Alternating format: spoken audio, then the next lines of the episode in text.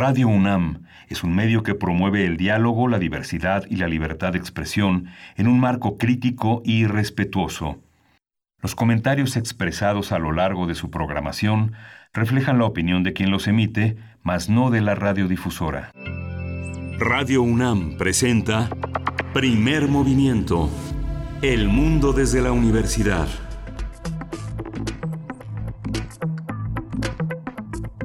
Hola, buenos días. Hoy es jueves 19 de marzo. Son las 7.05 de la mañana aquí en la Ciudad de México y estamos ya en la cabina de Radio UNAM en primer movimiento. Berenice Camacho, ¿cómo estás? Buenos días. ¿Cómo estás, Miguel Ángel Quemain? Muy buenos días, amigos, amigas, bienvenidos.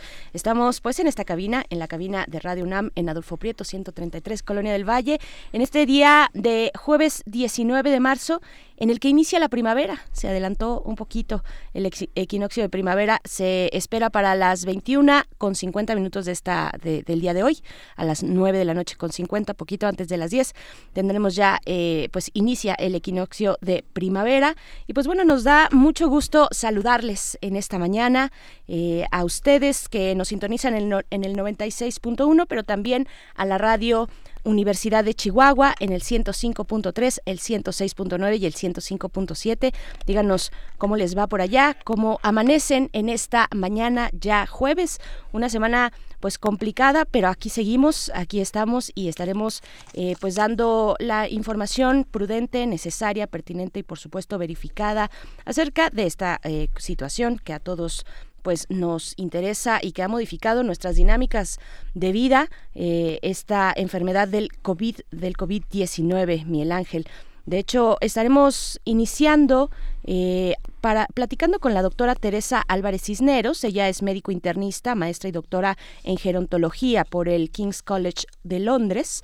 El tema que vamos a conversar con ella es el de la depresión y la ansiedad en adultos mayores, que viene muy al caso ahora que estamos pues en esta situación, en esta en este momento de distanciamiento social donde hay que dar prioridad al cuidado, a la protección de ciertos grupos en la población, entre ellos los adultos mayores, así es que vamos a estar conversándolo con ella.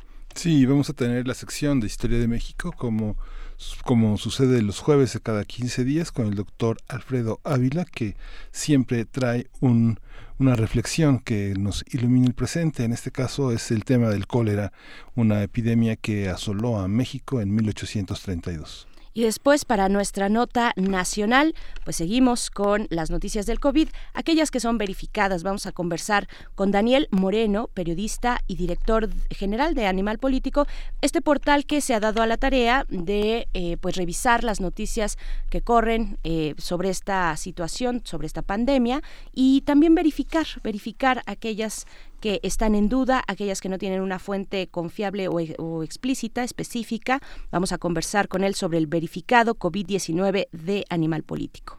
En el ámbito internacional ya se han hecho pruebas en humanos de la vacuna contra el COVID-19. Vamos a hablarlo con la doctora Rosa María del Ángel, ella es jefa del Departamento de Infector, Mica y Patogénesis Molecular del CIMBESTAR. Sí, ya hemos conversado con ella. Después tenemos la poesía necesaria. Ya está todo listo para esa poesía. Sí, nada menos que el gran maestro Noyitric, tan querido en México. La mesa del día está dedicada a, los discursos sobre el apocalipsis, la política, la medicina y los medios de comunicación. Ese tema lo tratará el doctor Alberto Betancourt en este espacio que es de los mundos posibles. Alberto Betancourt es doctor en historia y es profesor de la Facultad de Filosofía y Letras de la UNAM. Y después en nuestra sección de las nuevas o recientes secciones que proponemos aquí en Primer Movimiento, aquella dedicada a los derechos humanos que tenemos todos los jueves, en esta ocasión con Alicia Vargas Ayala, ella es directora del CIDES IAP el Centro Interdisciplinario para el Desarrollo Social e integrante, también es integrante del Consejo Directivo de la Redim. Con ella conversaremos sobre las medidas de emergencia en salud y los derechos de las niñas y los niños. Ese ángulo también importante. Así es que, bueno, ya lo saben, para el día de hoy ustedes nos pueden enviar sus comentarios. Como siempre, como de costumbre, nos dará mucho gusto recibirlo, eh, recibir sus comentarios a través de nuestras redes sociales, arroba PMovimiento en Twitter, Primer Movimiento UNAM en Facebook. Así nos pueden encontrar. Y pues bienvenidos, bienvenidos sus comentarios sobre estos temas. Nos acompañamos, les acompañamos, si así nos lo permiten, pues en este momento complicado, ¿no? Sí, justamente. Y pues bueno, ah, vamos, sí. Vamos a ir con la información. Así es, eh, les comentábamos desde ayer que a partir del día de ayer y durante los días que dure esta cuarentena y este momento de emergencia vamos a estar compartiendo eh, cotidianamente pues eh, información información verificada una serie de puntos que hay que seguir y hay que tener en cuenta durante el día. Sí vamos con ello. COVID-19 ante la pandemia sigamos informados. Radio UNAM La Secretaría de Salud informó anoche que los casos confirmados de coronavirus aumentaron a 118. Se trata de un incremento de 25 casos respecto al día anterior. Hay 300 casos sospechosos y 787 negativos. El presidente Andrés Manuel López Obrador anunció que como parte de las medidas para hacer frente a la crisis del coronavirus, su gobierno adelantará los apoyos que se otorgan a los casi 8 millones de adultos mayores. Se prevé que la tarde de este jueves el presidente Andrés Manuel López Obrador presida la sesión extraordinaria del Consejo de Salubridad General. Este órgano tiene la facultad de decretar un estado de emergencia de carácter nacional. El canciller Marcelo Ebrard sostuvo conversaciones sobre la crisis del coronavirus con sus homólogos en Estados Unidos Mike Pompeo y de Canadá Chrystia Freeland. En un comunicado, la Cancillería indicó que Ebrard enfatizó a Pompeo la disposición del gobierno mexicano para colaborar con las distintas autoridades de Estados Unidos sobre esta emergencia. Contadores piden al sistema de administración tributaria más tiempo para las declaraciones de impuestos anuales y, y, otras facilidades también ante la afectación de los negocios por las medidas contra el coronavirus. Empresarios a nivel nacional decidieron y pidieron al gobierno federal activar un paquete de estímulos fiscales para aminorar el impacto negativo que tendrá el coronavirus en los sectores productivos, sobre todo a las pequeñas y medianas empresas. Asimismo, los empresarios de la Ciudad de México pidieron al capitalino un paquete de apoyo para asegurar la liquidez, de los negocios y preservar los empleos en el periodo de contingencia por el coronavirus a través de un comunicado. La Coparmex en Ciudad de México propuso la condonación de impuestos al agua y al predial, entre otras medidas. Sí, la Secretaría de Movilidad también este, suspendió a partir de este fin de semana el paseo dominical que se llama Muévete en Bici. La medida busca disminuir la propagación de este nuevo virus, el coronavirus. Y en la información internacional, eh, la Organización Nacional, la Organización Mundial de la Salud, la OMS, informó que encabeza un esfuerzo mundial para analizar la eficacia de tratamientos y ensayos de la vacuna contra el COVID-19. También recordó que el coronavirus afecta más a los mayores, no se debe descuidar a los niños y los jóvenes, ya que hay muchísimos casos mortales en esta población.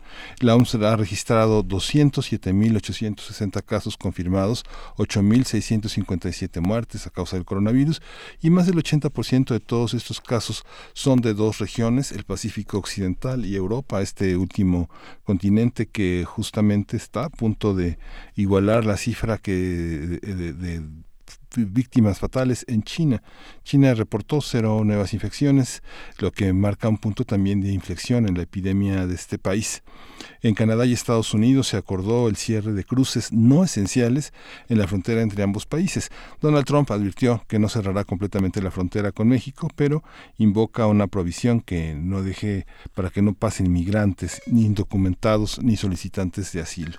El gobierno de Colombia también estimó, en base a modelos de contagio sin intervenciones públicas, que alrededor de 8 millones de personas en el país van a estar, eh, podrían resultar contagiadas por el virus, y se trata pues del 8.1% de la población en ese país. La canciller Angela Merkel pidió también a los ciudadanos tomarse en serio las medidas de confinamiento contra el coronavirus y en un mensaje televisivo el día de ayer Merkel dijo que Alemania enfrenta su mayor desafío desde la Segunda Guerra Mundial en la lucha contra el COVID-19 en el discurso que pronunció ayer en esa tarde del el miércoles es una tarea histórica, dijo, y solo se puede lograr juntos. En el caso de Latinoamérica, en Chile, ahí se, se, decretó un estado de catástrofe por coronavirus y pues saca a los militares a las calles.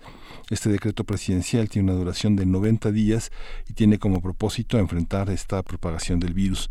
También en Nicaragua y El Salvador se reportó el primer caso positivo de COVID-19. En Cuba se registró la primera muerte y volvemos a Europa pensando en que el Banco Europeo, el Banco Central Europeo lanzó un programa de compra de activos con valor de 750 mil millones de euros ante esta emergencia. Es una iniciativa para comprar deuda pública, valores emitidos por instituciones europeas supranacionales y diversos bonos. También eh, en la Organización Internacional del Trabajo se advirtió que la crisis provocada por el COVID-19 podría aumentar el desempleo mundial en casi 25 millones de personas y esto es eh, la, la OIT, la Organización Internacional del Trabajo, realiza una evaluación de la crisis económica y laboral. Esto, se, de acuerdo al que el impacto será menor si como respuesta hay una política coordinada entre todos los países. Este organismo, el organismo de la ONU pidió adoptar medidas urgentes que se basen en tres ejes. Proteger a los trabajadores en el lugar de trabajo, estimular la economía y el empleo y sostener los puestos de trabajo y los ingresos. Así es, y en temas de cultura tenemos algunas recomendaciones de la UNAM para estos días de distanciamiento social.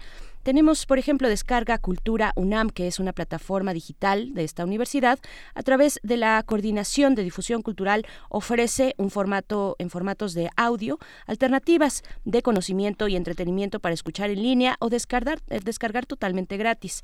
En este sitio y su aplicación para Android y Apple encontrarán ustedes diversos géneros, tanto literarios, teatro, música, conferencias, charlas y cursos magistrales por parte pues de destacados académicos y académicas universitarias.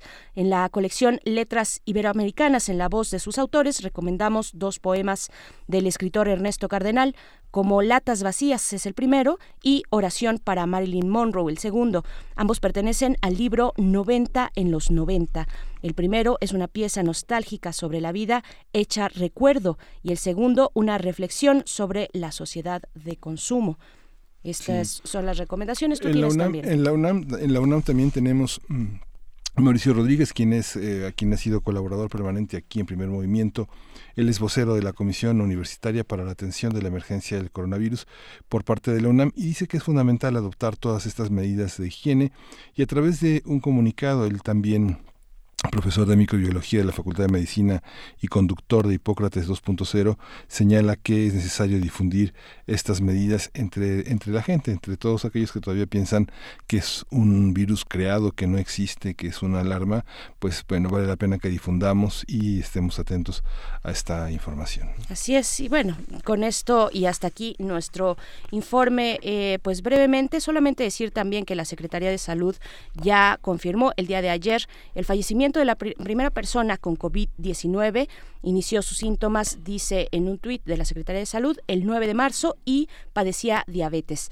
El secretario de Salud expresa sus condolencias a familiares y descanse en paz. Es el tuit, la información que se tiene por parte de la Secretaría de Salud. Este primer caso ya de una persona fallecida por COVID-19 en nuestro país. Sí, vamos a ir con música, ¿verdad? Y nos vamos a ir con música. Vamos a escuchar algo de Tokyo Ska Paradise Orchestra. La canción es Wild Cat.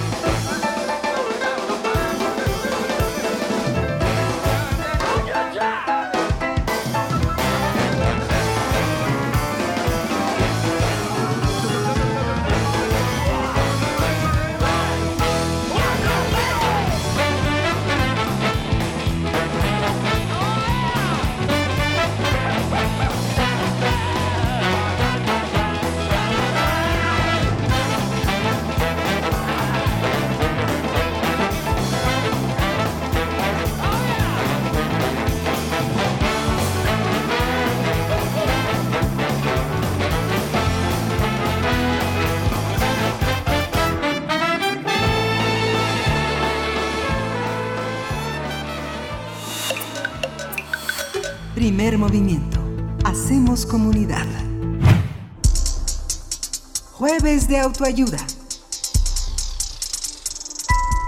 A menudo se suelen aminorar los síntomas del trastorno depresivo, reduciéndolos a simple tristeza o decaimiento temporal. Sin embargo, la depresión es un trastorno mental que interfiere en todos los aspectos de la vida, desde el núcleo familiar o de pareja hasta el entorno social, laboral y escolar. En general, las personas con depresión, además de sentirse tristes y no ser capaces de experimentar placer por actividades que antes disfrutaban, se sienten drenados por completo de energía y suelen mostrarse irritables o con cambios abruptos en su estado de ánimo. También lidian constantemente con pensamientos pesimistas, sufren trastornos alimenticios o del sueño y pierden esperanzas respecto a planes o metas a mediano y largo plazo. Se piensa que la depresión es consecuencia de un evento trágico, detonante, como sufrir un accidente o la muerte de un ser querido. La realidad es que se desencadena por una multiplicidad de factores, desde biológicos, psicológicos o sociales. Además, hay muchos tipos de depresión, los cuales varían según su duración, intensidad, determinadas estaciones temporales o la edad de los afectados. La depresión en adultos mayores, aunque es un problema generalizado, no es normalmente normal durante el envejecimiento. Los cambios abruptos en las rutinas diarias, la falta de independencia o la detección de enfermedades físicas pueden ser detonantes decisivos para desarrollar depresión. Es importante hacer conciencia respecto a los trastornos mentales en personas mayores, puesto que con frecuencia no se reconocen ni reciben tratamiento. Para esto, bueno, lo vamos a abordar con mayor profundidad con eh, la doctora Teresa Álvarez Cisneros. Ella es médico internista, maestra y doctora en gerontología por el King's College de Londres. Le damos la bienvenida, Teresa Álvarez. Gracias por estar esta mañana con nosotros para hablar de ese tema tan central. Hola, muchísimas gracias por la invitación. Este, pues la verdad es un honor eh, que me hayan invitado y bueno, pues sobre todo para hablar de este tema que es frecuente que bien como bien dice, no es una parte normal del envejecimiento, pero que sí afecta a muchos adultos mayores y es muy importante diagnosticar y tratar a tiempo. Gracias, doctora Teresa Álvarez. Pues eh, estamos además en un momento complicado para las personas, para los adultos mayores, ¿no? Que tienen que resguardarse, que tienen que, eh, pues requieren de especiales cuidados, del cuidado de ellos mismos hacia ellos y de nosotros también hacia ellos. Eh, este encierro puede generar distintas cuestiones, pero vamos quitando un poco lo que sí es y lo que no es la depresión y en qué forma específica afecta a las personas, los adultos mayores. Bueno, eh, la depresión es muy común, afecta aproximadamente al 10% de los adultos mayores. Eh, generalmente se liga a ansiedad o comportamientos de ansiosos. Y estos dos trastornos generalmente como como dijeron pueden ser eh, consecuencia de un evento traumático o de estrés no y inicialmente son comportamientos que son pues mecanismos adaptativos fisiológicos para sobrevivir por ejemplo ahorita con, con la pandemia yo voy y compro, no sé, papel de baño. Probablemente esa persona no tiene ansiedad, pero tiene un comportamiento ansioso que tiene como, como un trigger este, esta pandemia, ¿no? O la pérdida de un ser querido. Sin embargo, cuando este estrés se vuelve crónico y afecta a la persona de forma crónica, ocasiona una disfunción de los circuitos neuronales y esto hace que se expresen patológicamente los síntomas depresivos o ansiosos, originando estos dos trastornos. ¿no? Como dije, la ansiedad es más común en la depresión y me gustaría incluirla en, esta plática porque es más común y además eh, se le da todavía menos atención que a la depresión y muchas veces en adultos mayores vienen de la mano. Van juntas. Esta, esta parte de este, ¿qué, ¿qué, aparece primero? Sabemos que sabemos que hay un manual de diagnóstico de las enfermedades mentales, el DSM5, todavía el DSM5 está en proyecto el DSM6. Vemos que históricamente es una es una cuestión de criterio cómo el médico va aplicando estos ejes y tratando de hacer objetivo una cosa que siempre tiene que ver con la latitud, ¿no? No es lo mismo ser un viejo en Suiza que ser un viejo en México, ¿no? Claro, bueno, y además de todo tampoco eh, se utilizan mucho los criterios del DSM5 en adultos mayores. Es, hay otras escalas como la escala la escala geriátrica de depresión o la de ansiedad que se utilizan más frecuentemente en, esta población porque la presentación suele ser diferente. y suele ser diferente porque los adultos mayores puede ser que no presenten eh, este desinterés o esta cosa, sino más bien que presenten aislamiento o no, poco contacto y esas esos ítems están incluidos en las escalas geriátricas. Es importante hablar de esto porque están validadas en esta población, ¿no? Y son escalas como el DSM-5 que son eh, preguntas que le puedes hacer a, los, a las personas en la consulta. Ellos te dicen si tienen los síntomas o no y de acuerdo a eso, pues tú ya ves si le das tratamiento o no, ¿no? La característica, por ejemplo, fundamental en la ansiedad es que es una preocupación constante y debilitante, incluso en actividades que antes se hacían de rutina y muchas veces pues se pasa por alto porque tú dices, ay, bueno, ya se preocupa porque se va a caer o se preocupa porque es adulto mayor. Y pues no, ¿no? Hay que llevarlo al médico y el médico debe de, hacerle estos cuestionarios y decidir si necesita tratamiento o referencia o no, ¿no? Como dijeron bien, eh, la depresión, por ejemplo, depende mucho también del contexto en donde se encuentra el adulto mayor. Hasta el 50% de los adultos mayores en el primer año en el que viven en una casa de retiro presentan depresión. Y también, pues es más común tanto la ansiedad como la depresión en aquellas personas que tienen múltiples enfermedades crónicas u otras enfermedades, por ejemplo, las enfermedades cardiovasculares, ya se ha estudiado que tienen este riesgo bilateral, ¿no? Tanto la depresión aumenta el riesgo de enfermedades cardiovasculares como las enfermedades cardiovasculares aumentan el riesgo de depresión y la misma relación existe con la diabetes, ¿no? Es decir, que la depresión se acompaña de otros, de otros padecimientos o circunstancias más específicas eh, en, en los distintos grupos de población, en este caso en los adultos mayores. Sí, esa es una característica importante, sobre todo para los médicos que, que tratan adultos mayores, ¿no? Si tienes un paciente con comorbilidades o con muchas eh, enfermedades, pues hay que hacerle también el, los cuestionarios para depresión geriátrica, porque en gran mayoría se acompaña de otras enfermedades, ¿no? Y obviamente empeora el pronóstico, aumenta la mortalidad y es otro factor de riesgo para todos los eventos adversos que ustedes quieran, ¿no? Hospitalizaciones, visitas al médico, mortalidad, esta perspectiva de, la, de las visiones de la geriatría pues han enriquecido la psiquiatría que ha sido también una disciplina eh, que trata de medicalizar, también ha, sido, ha recibido muchas críticas en el sentido de que trata de medicalizar, de universalizar todas las diferencias que puede haber entre los sujetos. Muchos psiquiatras se ponen a estudiar otras terapias eh, desde psicológicas hasta este, psicoanalíticas, pero la geriatría ha sido un horizonte en el que todavía estamos eh, eh, empezando a construir una bibliografía, una investigación y parámetros eh, internacionales que se ajusten más a las realidades locales. ¿Cómo, cómo se da esta, esta situación desde el punto de vista farmacológico, terapéutico, social?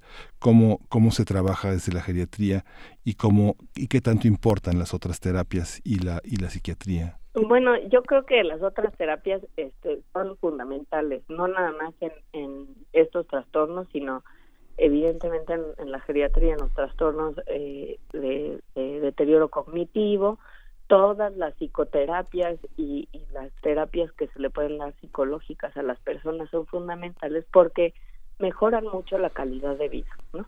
Muchas veces uno de los triggers para tener depresión es la sensación de soledad. Y eso no significa siempre que, que el paciente esté abandonado, no. Sí, alguien puede estar bien rodeado de personas y sentir que está solo. Por eso hay muchas asociaciones, por ejemplo, a matrimonios disfuncionales y así, que, que la calidad del matrimonio no es buena, la persona se siente sola y presenta depresión y tú piensas que no puede tener porque está con personas, ¿no? Eh, eh, las psicoterapias y las terapias ayudan a disminuir esta sensación de soledad. Y eso es muy importante, es fundamental, sobre todo como prevención. Si la persona no se siente sola, difícilmente y tiene buena red de apoyo, difícilmente va a caer en, depresión. Pero es difícil saber si se siente sola o no, porque hay un tabú y un estigma incluso para los en los adultos mayores que les hace no decir eh, eh, no no reconocer que tienen estos síntomas no creo yo que todavía en nuestro país pues no se le da digamos la apertura a, hablar de trastornos mentales y es fundamental para su diagnóstico entonces pues sí es, es importante ese tratamiento. Por otro lado, pues yo, bueno, yo no creo que ningún médico esté en contra de los de los fármacos para tratar ansiedad y depresión. Antes se utilizaban fármacos que sí eran sedantes, pero ahora ya desde hace mucho no, Y, los inhibidores de la recaptura de serotonina, por ejemplo, a dosis bajas en adultos mayores muestran eh, que sí hay una disminución de los síntomas y una mejora de la calidad de vida, ¿no? Evidentemente, las dosis en adultos mayores siempre van a ser más pequeñas, empieza con dosis muy chiquititas y el adulto mayor con el médico pues va platicando cómo se siente, si tiene eventos adversos, si por ejemplo algunos de estos eh, aplanan mucho el ánimo, entonces pues se le quita y se le cambia. Eh, no nada más hay que dar medicamento, como dije, pues la psicoterapia, el, acompañamiento psicológico también es muy importante porque descarga esta sensación de soledad que puede tener el adulto mayor. Doctora Teresa Álvarez, ¿cómo, cómo han avanzado eh, los enfoques más novedosos para de los estudios geriátricos?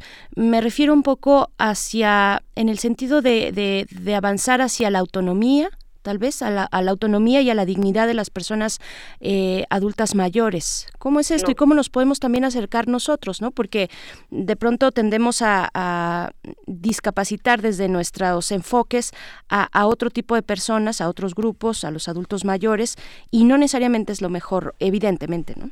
No, evidentemente no es lo mejor, ¿no? Las personas adultas mayores son adultas, empezando por ahí, ¿no? Eh, infantilizarlos de cualquier manera está mal. Sí y la otra es que es una población terriblemente diversa y eso es algo que falta reconocer. No es como en la infancia que tienes más o menos al un año este hace esto, al, no sé qué sostiene la cabeza. A los adultos mayores no es igual.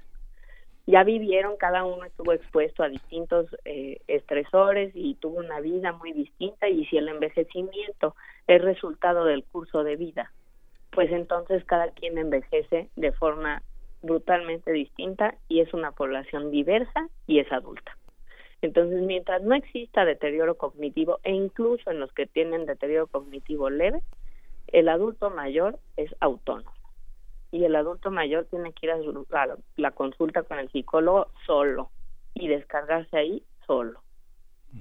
Y la familia pues tiene que entender porque muchas veces nos, nos topamos nosotros los médicos con familiares que, que quieren que nosotros convenzamos al adulto mayor de hacer algo, pues no, él es autónomo y nosotros nos debemos a su autonomía y, y nuestra atención está centrada en el adulto mayor, no en la familia y bueno, a veces obviamente los tratamos de ayudar y lo que sea, pero nuestra principal preocupación es el adulto mayor.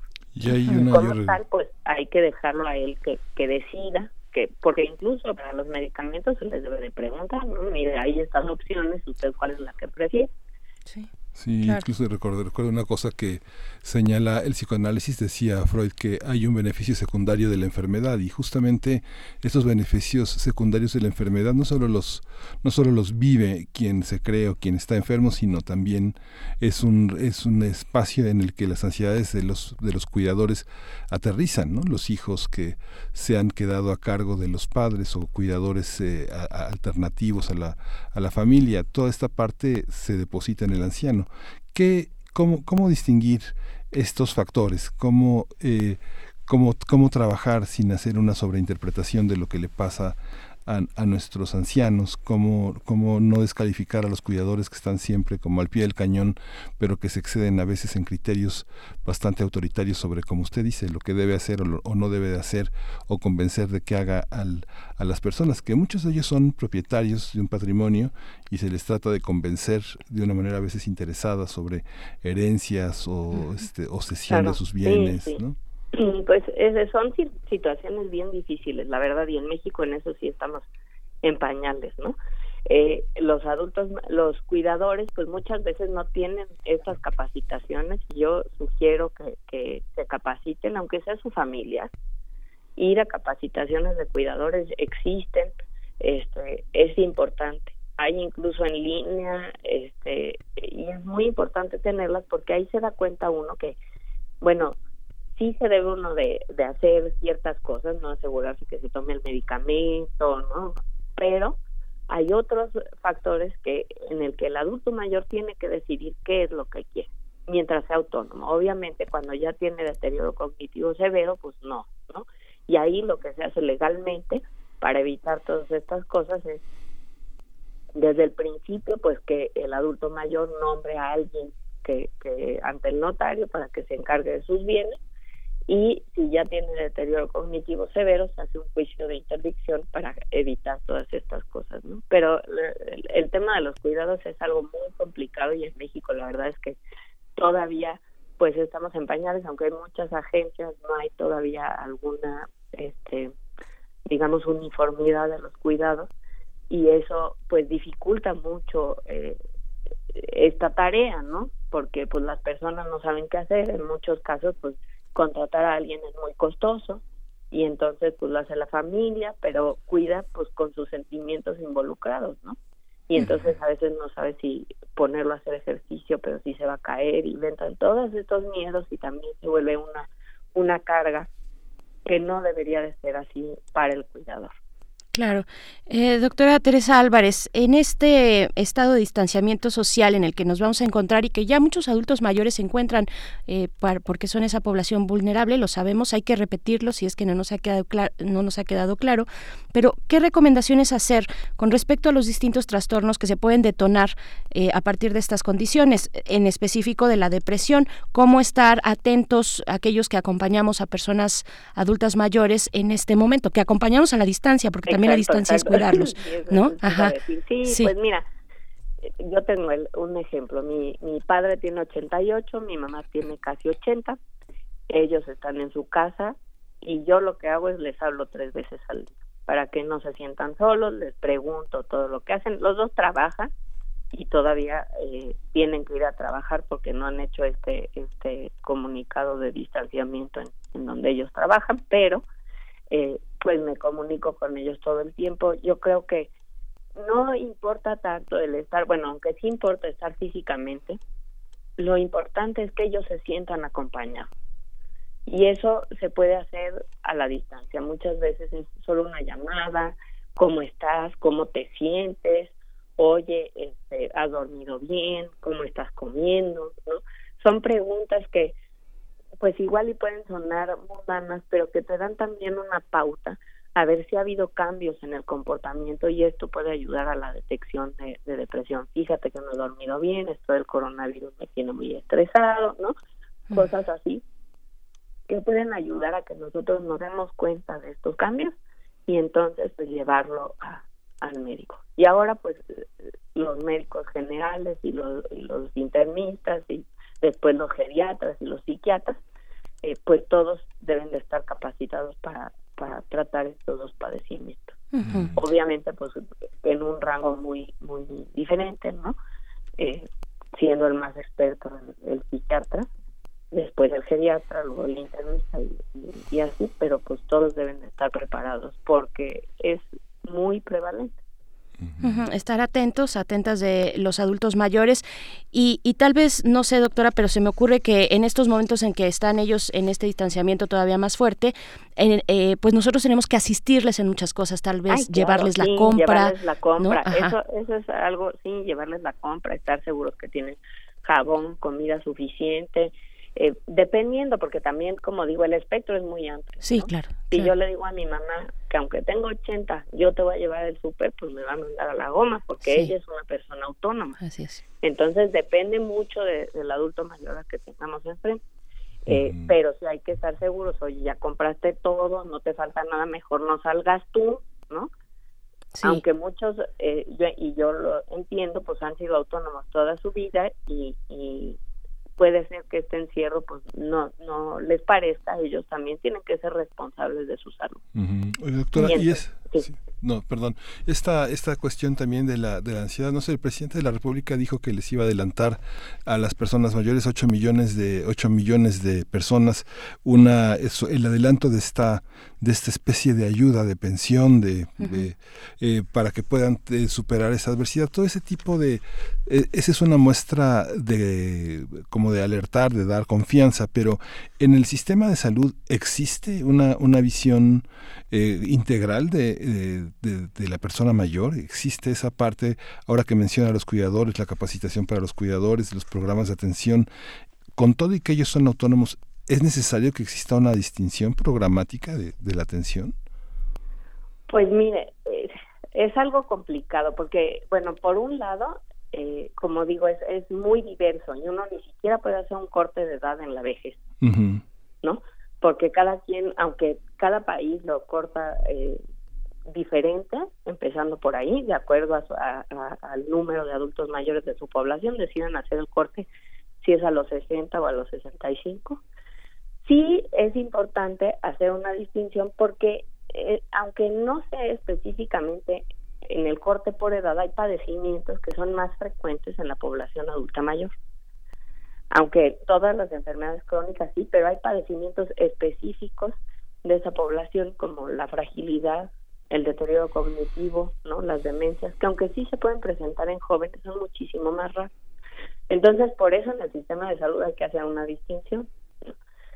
Sobre todo por aquellos que están discapacitados, los otros pues en, en gran parte no, ¿no? Pero por aquellos que presentan discapacidades eh, severas, o fragilidad, pues hay que hacer esta distinción porque hay intervenciones dirigidas para estos padecimientos que son más frecuentes en este grupo, poblacional.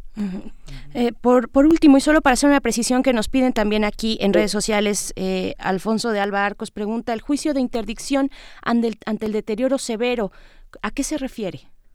Ah, bueno, pues lo que se hace, se va a un notario. Bueno, primero tiene que ir a, a un médico que pueda diagnosticar deterioro cognitivo sí, sí, exacto. Ya que tiene el diagnóstico clínico, se va ante un notario, se hace este juicio de interdicción en el que el notario, digamos, estipula que es una persona que tiene deterioro cognitivo severo y ya no se puede hacer cargo de las finanzas y obviamente dependiendo de todos eh, la familia y demás eh, se estipula a alguien que se va a hacer cargo de los bienes porque en muchos de los casos lo que vemos también es que el abuso hacia los adultos mayores con deterioro cognitivo. Entonces es una, una herramienta legal para que, no sé, me ha tocado ver casos en los que la persona con deterioro cognitivo empieza a regalarle su dinero a, a los cuidadores o empiezan a llevarse sus cosas a algunas de las personas que trabajan en la casa, ¿no? Y eso es abuso es abuso económico y para evitar este tipo de abuso, pues existe este juicio que se hace ante notario. Esta parte también de, los, de, las instituciones de asistencia social que están eh, vinculadas a las YAPs, que son organismos de beneficencia, eh, ¿cómo, ¿cuál es, desde su punto de vista, eh, hay una situación que se pueda, tenemos un panorama de, de, los asilos, de las instituciones de beneficencia que tratan los problemas de las personas mayores? ¿Hay un, hay un panorama en el medio oficial? ¿Tenemos un, un registro, una radiografía de esta situación? Pues mire, no como oficial. Y eso es algo que es bien complicado y sobre todo hay muchas que pues trabajan entre comillas en la clandestinidad, ¿no? Eh, lo que se, está intentando de hacer, hacer, tengo idea en el Instituto Nacional de Geriatría, es hacer justamente un panorama de estas casas de cuidado, porque pues en, en ese sentido los adultos están muy desprotegidos, ¿no? Eh, hay casas increíbles y hay otras a las que uno no se querría ni asomar. ¿no? Y obviamente, pues los dueños tienen una ganancia segura porque muchas veces las familias no tienen dónde dejarlos. Dicen, bueno, pues de aquí a, nada por lo menos va a tener una enfermera, los dejan ahí, pero los dejan a cargo de personas que no están capacitadas, muchas veces no tienen actividades y como dije, bueno, pues esto obviamente exacerba la prevalencia de ansiedad y depresión en las casas de retiro es mucho más grande que la población general, mucho más alta, perdón. Así es, pues, doctora Teresa Álvarez Cisneros, agradecemos mucho, eh, pues, caer en este en este tema, eh, reflexionar en torno a los adultos mayores, yo creo que es muy importante y aquí seguiremos haciendo lo propio en esta con mayor énfasis en este momento, en esta etapa de distancia social. Muchísimas gracias. No, gracias a ustedes y pues sí, todos vamos a llegar a ser adultos mayores en el mejor de los casos. En el mejor de los casos, así, así es. es que todos debemos de hacer que la vida para los adultos mayores sea plena y feliz. Sin duda. Muchísimas gracias, doctora Teresa Álvarez. Hasta luego. Hasta, luego. Ella es médico internista, maestra y doctora en gerontología por el King's College de Londres. Vamos con música. Y bueno, vamos a escuchar de Les Lyon Music.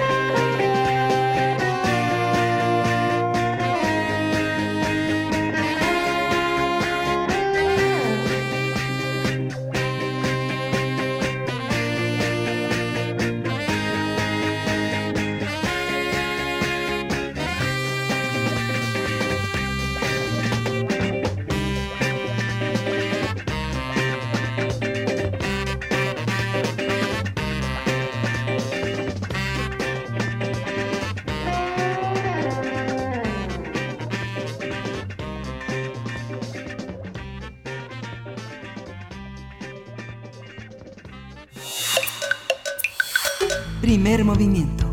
Hacemos comunidad. Hola, ¿qué tal? Estamos de vuelta después de esta, eh, pues esta canción de Tokyo Ska Paradise Orchestra Wildcat, algo muy setentero, muy psicodélico. Eh, a veces muy de, las películas de aquellas épocas también. Y pues bueno, seguimos aquí. Fíjense que estamos intentando eh, contactar vía telefónica con el doctor Alfredo Ávila. Ustedes saben que él cuando tiene su sección pues está aquí presente, le gusta estar aquí, pero bueno, tenemos estas restricciones, estas restricciones de, de la distancia. Así es que creo que ya, creo que ya logramos entrar con él porque es un tema interesante el que nos tiene, el de la epidemia de cólera en 1830 y ya, ya está. De hecho, ya lo vamos a presentar. Doctor Alfredo Ávila, bienvenido. Buenos días a la distancia. Se siente extraño, pero te agradecemos mucho que estés aquí, eh, aunque sea de esta manera. ¿Cómo estás? Hola, Berenice. Buenos días. Buenos días al auditorio. Buenos días. Buenos días, Alfredo. Pues cuéntanos, por favor, el cólera en 1832. Pues mira, eh, un poco para, estar con, estos tiempos.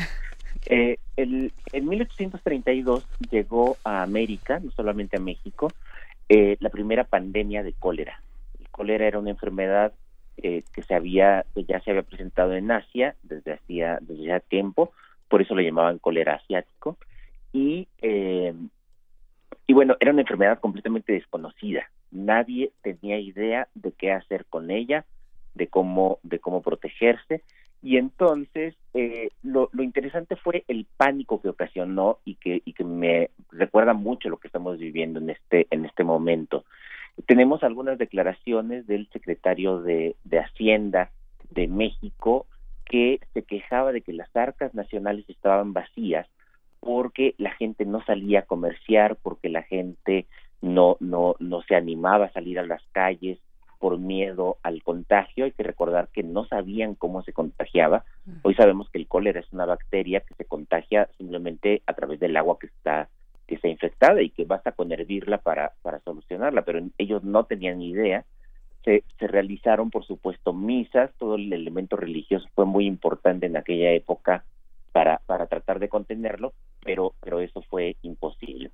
Ahora, algo interesante con el cólera y que también me parece eh, eh, relevante como para comparar, eh, fue que el, el, las medidas que se tomaron fueron medidas de aislamiento social. En, distintos lugares, en distintos estados, los gobernadores decidieron cerrar sus fronteras para evitar que, hubiera, que hubiera contagio. Un caso bien, bien interesante es el de Guatemala, eh, que eh, el gobernador Mariano Galvez eh, organizó un cerco sanitario en, el, en todo el estado que funcionó perfectamente aunque por supuesto fue un golpe durísimo a la economía, porque el cerco y cerco sanitario costaba y al mismo tiempo, al poner en cuarentena a toda la gente que quería entrar en el estado, pues lo que lo que ocasionaba es que el, comercio se, se detuvo y, todo, las arcas del estado recibieron menos ingresos que además lo poquito que quedaba era para pagar el cerco y eso terminó siendo eh, eh, una bancarrota para el gobierno estatal y algo semejante sucedió en otras en otros lugares en Zacatecas tenemos registrado que el ayuntamiento de Pinos eh, terminó siendo destituido en masa y la gente se lanzó encima del, del ayuntamiento instigada por el cura de la de la población acusando al alcalde de de envenenar el agua para eh, eh, asesinar a la gente.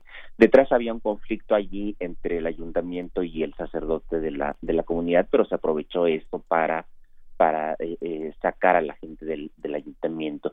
Y algo semejante sucedió también en Puebla, en donde las autoridades eclesiásticas insistieron mucho en que el cólera era un castigo divino y que y que eh, estaban mandándoselo a México por, por la impiedad y por las reformas que se estaban haciendo, particularmente en materia de eh, leyes eclesiásticas. Entonces hubo mucho uso político del cólera. Y un, último elemento que me gustaría señalar, eh, la gente se empezó a morir de cólera, por supuesto, porque no sabían de qué se trataba, pero las enfermedades tradicionales que había en México, como la viruela o la neumonía, siguieron haciendo estragos. Eh, eh, de hecho, yo he podido revisar algunos registros municipales y resulta que las y estatales y resulta que la gente se seguía muriendo se seguían muriendo muchos más de viruela o se seguían muriendo muchos más de neumonía o de eh, dengue eh, eh, vómito prieto les llamaban entonces que de cólera. Pero pero lo que causó verdadero pánico fue el cólera aunque el número de muertes no llegó a ser tan alto en esa epidemia del 33 como como con otras enfermedades o como sería el cólera en su segunda oleada ya en, los años 40, que esa sí fue devastadora. claro. Bien, pues, pues sí, interesante, interesante este paso de las epidemias y, y cómo también el desconocimiento, pues, nos puede, como en aquel momento, 1832, tomar en cuenta. Creo que es un espejo interesante, siempre lo será voltear a la historia, doctor Alfredo Ávila. Sí, lo, lo que a mí me interesa de, de, de ese de ese episodio de cólera, porque Sabemos que en México hemos tenido, tenido muchos eh, momentos de, epidemias, empezando con la misma conquista, con, con la viruela y, la salmonela, pero, pero el caso de, de este en particular es que los resultados políticos, sociales y económicos que tuvo fueron muy, muy impactantes, aunque por lo menos esa epidemia, la del 33, no fue tan fuerte ni tan mortífera como serían otras otras que vendrían después el cólera ya de los años 40, ese sí fue terrible, se llevó a muchísima, a muchísima gente y, eh, y en el 33, cuando llegó por primera vez el cólera, pues había otras epidemias que, que también eran, eran muy graves, pero que como que pasaron a segundo plano frente, frente al cólera porque el cólera era desconocido esa, cuestión, Alfredo, de estigmatizar la, epidemia, estigmatizar la enfermedad, pero por otra parte, eso que mencionas es muy interesante. Mucha gente piensa que una enfermedad como la que tenemos hoy en la ronda el, con el, el COVID-19 es una construcción, es un arma biológica. El, antes pensaron en 1832 que era un envenenamiento. ¿Cómo se llegan a pasar de, de, esta, de esta teoría de la, de, la confabulación a una idea también de la estigmatización? Ellos están enfermos porque son así, porque, ¿no? porque son sucios. En, en, el caso del sureste, bueno, rápidamente, la parte, la parte política. Sabemos que siempre estas cosas son aprovechadas políticamente tampoco es una tampoco es una novedad lo que estamos viviendo lo que estamos viviendo ahora. En, en España, por ejemplo, que también llegó el cólera un año antes, en el 31, eh, los liberales, los grupos liberales, acusaron a los absolutistas de envenenar el agua y, eh, y que eso estaba ocasionando la, la, muerte de tantas personas.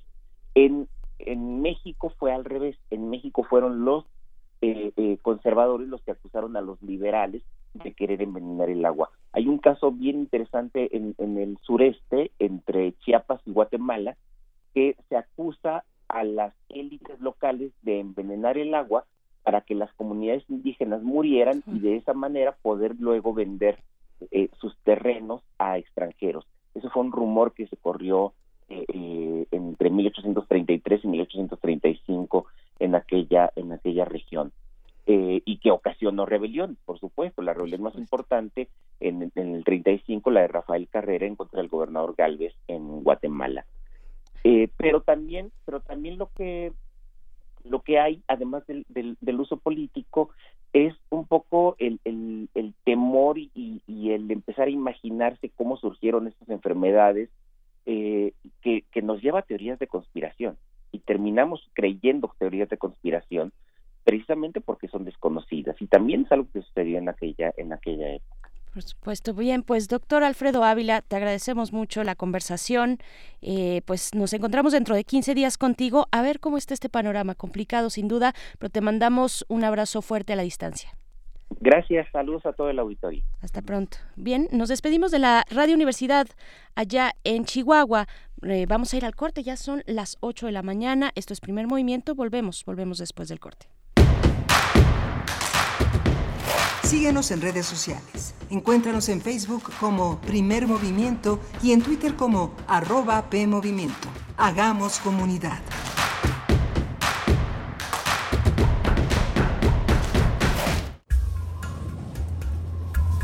A lo largo de los años, la especie humana ha dejado una huella de destrucción en el planeta. Estamos muy cerca del punto de no retorno. Este es el momento de realizar nuestro cambio de conciencia. Habitare, Agenda Ambiental Inaplazable.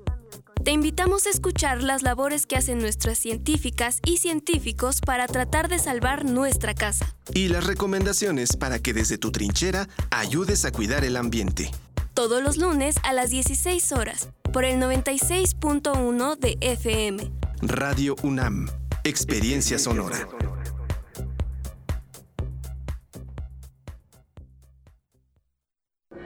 La cuarta transformación en México ya arrancó y hemos empezado pronto y bien. Como nunca antes se combate la corrupción y se mejora la educación. También trabajamos en tu seguridad y vamos por los empleos que necesitas. En PT trabaja y cumple. Afíliate al Partido del Trabajo y juntos lucharemos por un México más justo. El PT está de tu lado. ¿Has intentado dejar de beber y no puedes? Puede ser que seas un alcohólico. ¿Alcohólico se escucha fuerte? Las consecuencias pueden ser peores. No dudes, infórmate. Mayor información al 5705-5802. Lada sin costo 01800-561-3368. La palabra es la ruta y la guía es el compás. Ningún poema está completo sin una buena plática. Escucha los ejemplos más relevantes de la poesía a través de la voz de sus autores en Al compás de la letra, un espacio para la creación literaria con María Ángeles Comezaña. Todos los jueves a las 18 horas por el 96.1 de FM. Hay libros no impresos que viven en boca de sus autores. Radio UNAM. Experiencia sonora.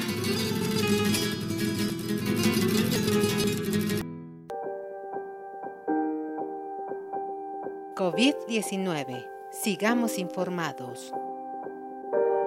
Doctor Alejandro Macías, infectólogo. Nadie debe tomar a la ligera la enfermedad por el nuevo coronavirus. Puede ser una enfermedad grave. Se esparce por secreciones respiratorias, pero también por contacto directo. Si tocas una superficie, allí puede estar el virus.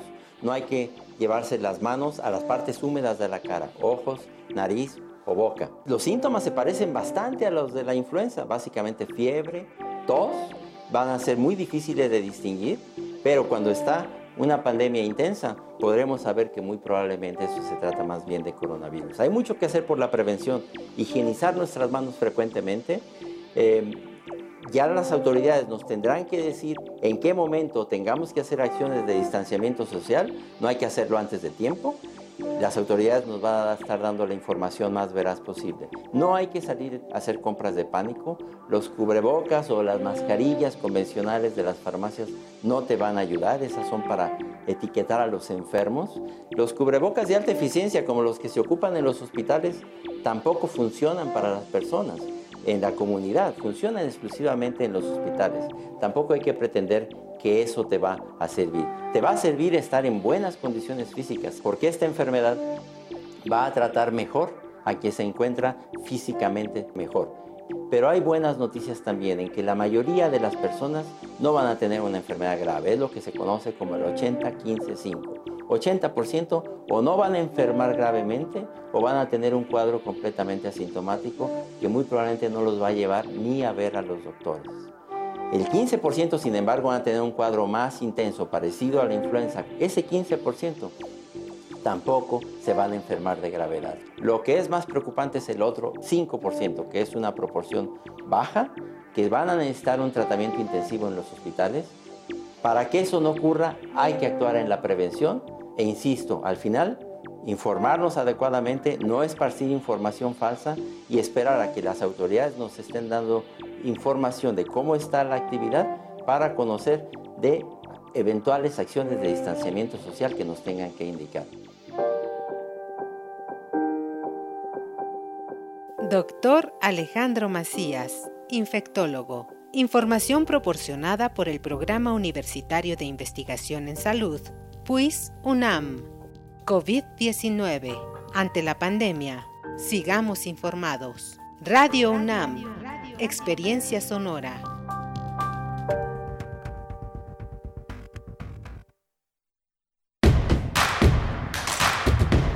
Queremos escucharte. Llámanos al 55 36 43 39 y al 55 36 89 89. Primer movimiento. Hacemos comunidad. Muy buenos días, bienvenidos, bienvenidas a nuestra segunda hora de transmisión. Estamos en primer movimiento en este jueves, jueves 19 de marzo, son las 8 con 7 minutos de la mañana. Hoy empieza la primavera a las 9 de la noche con, 10, con 50 minutos, poquito antes de las 10, inicia el equinoccio de primavera. Y pues continuamos aquí en esta cabina, Miguel Ángel Quemain. Aquí seguimos. Aquí seguimos, son, eh, este, ya estamos en la segunda hora de primer movimiento.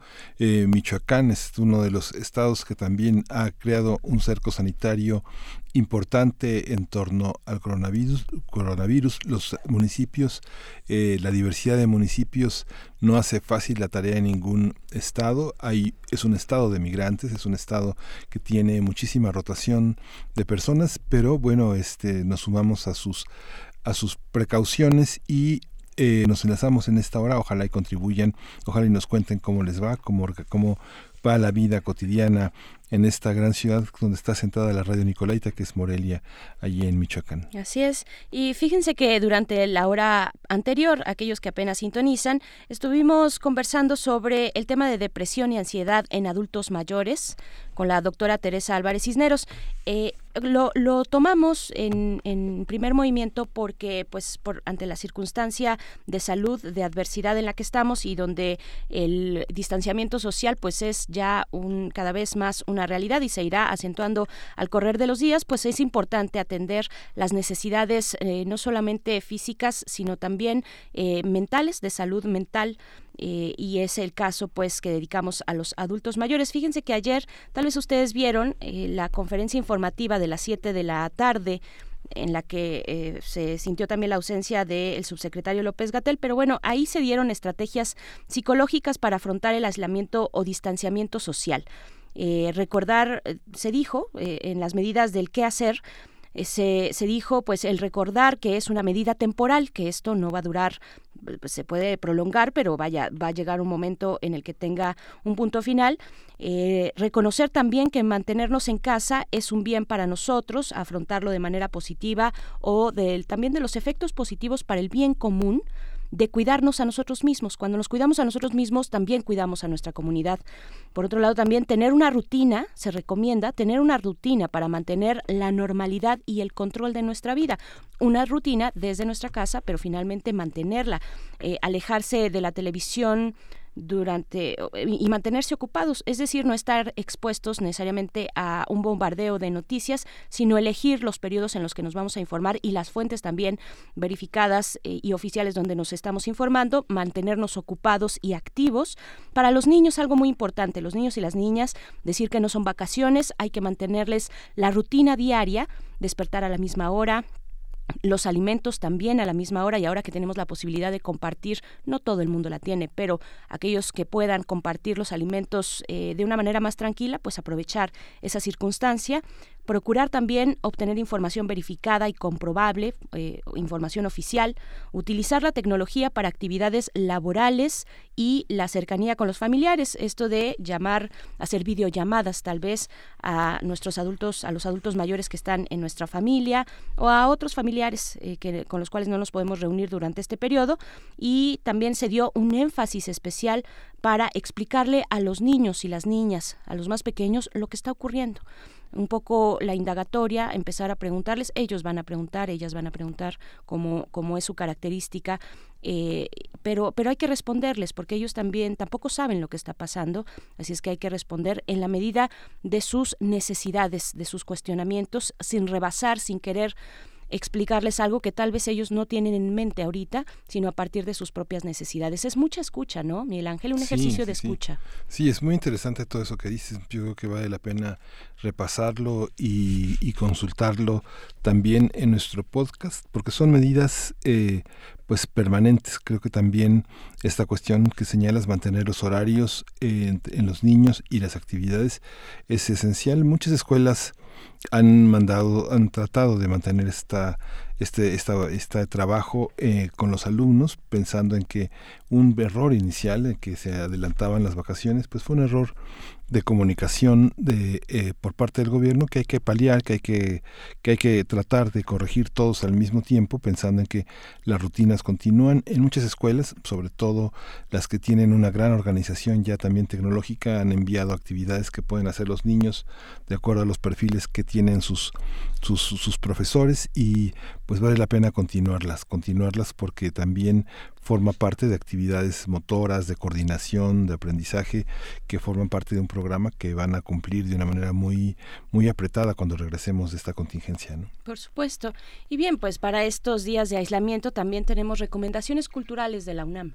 Sí, vamos a tener, eh, como le hemos dicho desde el inicio del programa, Descarga Cultura UNAM es una plataforma digital que a través de la Coordinación de Difusión Cultural ofrece en formatos de audio, de video, alternativas de conocimiento y entretenimiento para escuchar en línea o descargar sin ningún costo.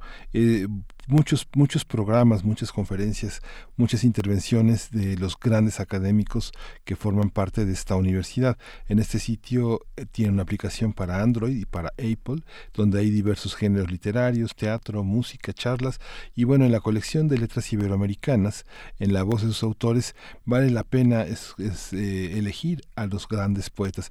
En este caso les recomendamos a Ernesto Cardenal, que falleció hace algunas semanas. Ernesto Cardenal es uno de los grandes poetas latinoamericanos, un poeta nicaragüense, y proponemos dos poemas. Uno es como Latas Vacías y el otro es Oración para Marilyn Monroe. Ellos pertenecen al libro 90 en los 90. El primero es una pieza pues nostálgica sobre la vida que se convierte en recuerdo y el segundo una reflexión sobre la sociedad de consumo a partir de este icono que es Marilyn Monroe.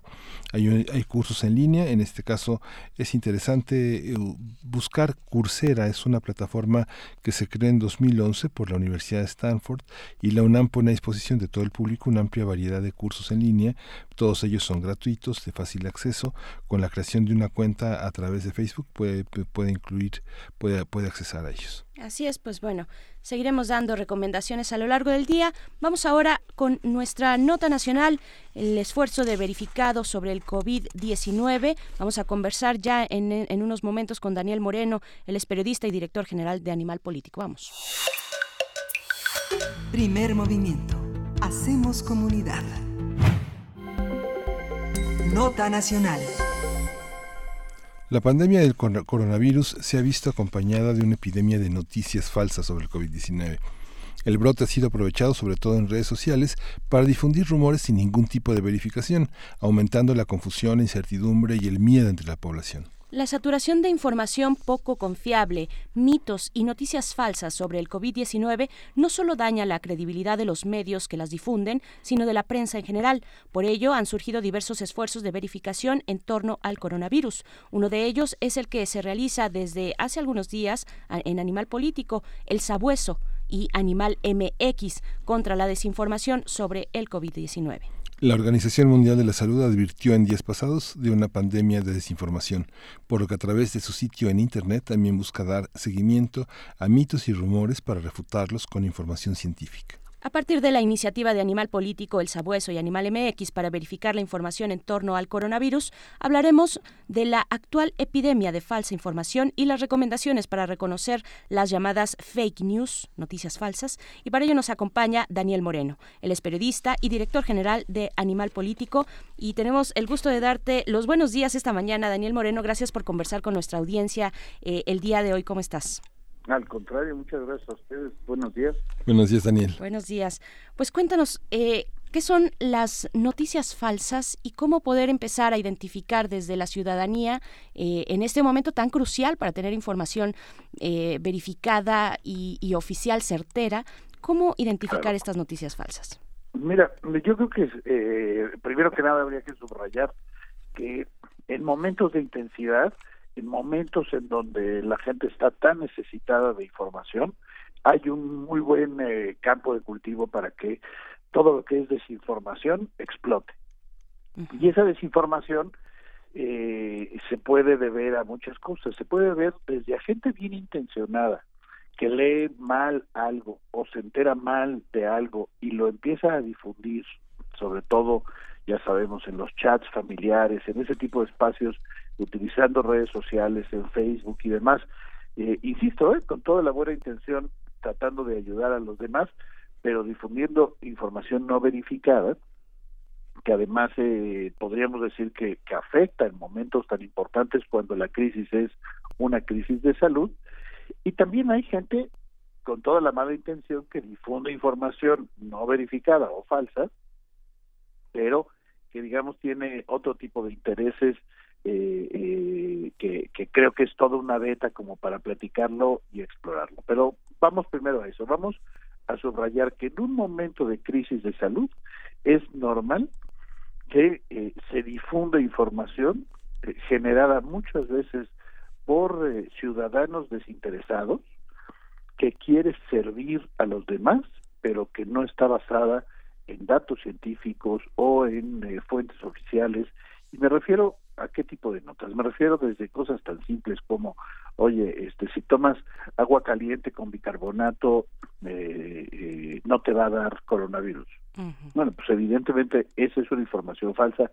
La OMS no ha validado ni de lejos algo parecido y el que se esté difundiendo esto pues puede poner en riesgo sobre todo a la población más eh, eh, susceptible no solo enfermarse sino tener complicaciones por la enfermedad no entonces en ese escenario es en donde nosotros lo que intentamos hacer todos los días con esta sección que en efecto, eh, como ustedes comentaron, pues se llama El Sabueso, es una sección que tenemos nosotros desde antes, ahora la hemos volcado eh, eh, en exclusiva a verificar toda la información que está circulando en redes sociales sobre eh, coronavirus y que es o cierta o falsa. Evidentemente no toda es falsa, pero hay mucha información falsa que está circulando y nosotros eh, la verificamos básicamente por una razón, porque estamos entendiendo, como decía, que en un momento de crisis de salud, eh, nuestro trabajo como periodistas es darle un servicio a los lectores,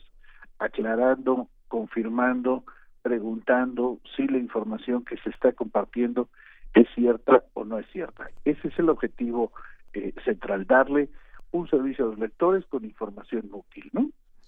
claro. Oye, Daniel, esta, esta experiencia que han tenido en verificado, ¿qué, qué, qué diferencias tiene? ¿Qué han aprendido de, de las anteriores? ¿Por qué no se puede sostener un, un mecanismo de verificación de manera permanente solo en estos casos tan tan fuertes como el terremoto, como ahora una epidemia.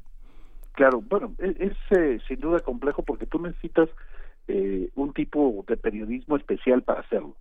¿A qué me refiero con un periodismo especial? Pues no, no es el periodismo tradicional que entendemos de investigación o de trabajo en la calle, sino este es un trabajo en donde lo que te enfocas es a hablar con especialistas, eh, fundamentalmente a gente que sabe del tema, en este caso, por ejemplo, pues epidemiólogos, infectólogos y demás, o eh, con las autoridades de la Secretaría de Salud.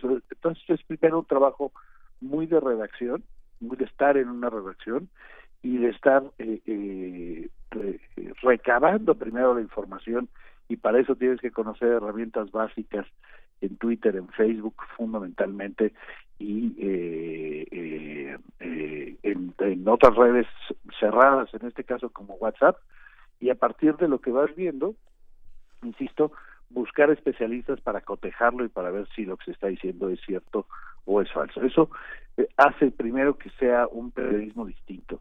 Y luego, bueno, para los medios no es sencillo sostener en efecto sus espacios de manera permanente. Nosotros tenemos el, el sabueso abierto siempre, pero generamos uno o dos contenidos a la semana, no, no, ni de lejos la intensidad que estamos teniendo ahora. Entonces, a partir del viernes pasado, que evidentemente empezó a crecer muchísimo el interés informativo y sobre todo a, circular eh, desinformación, es cuando nos dedicamos ya de tiempo completo a esto, ¿no? Por supuesto.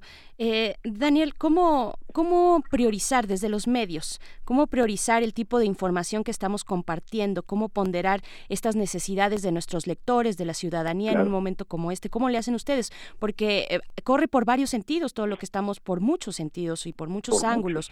El fenómeno de salud que tiene sus explicaciones científicas y es, digamos, relativamente fácil acudir a los especialistas, que hay muchos por fortuna en este país, pero por otro lado también la cuestión política, el fenómeno político y lo que mencionabas, ¿no? Esta tal vez intenciones o voluntades ya muy conscientes de desviar la información. Sí, sí, sí, tienes razón.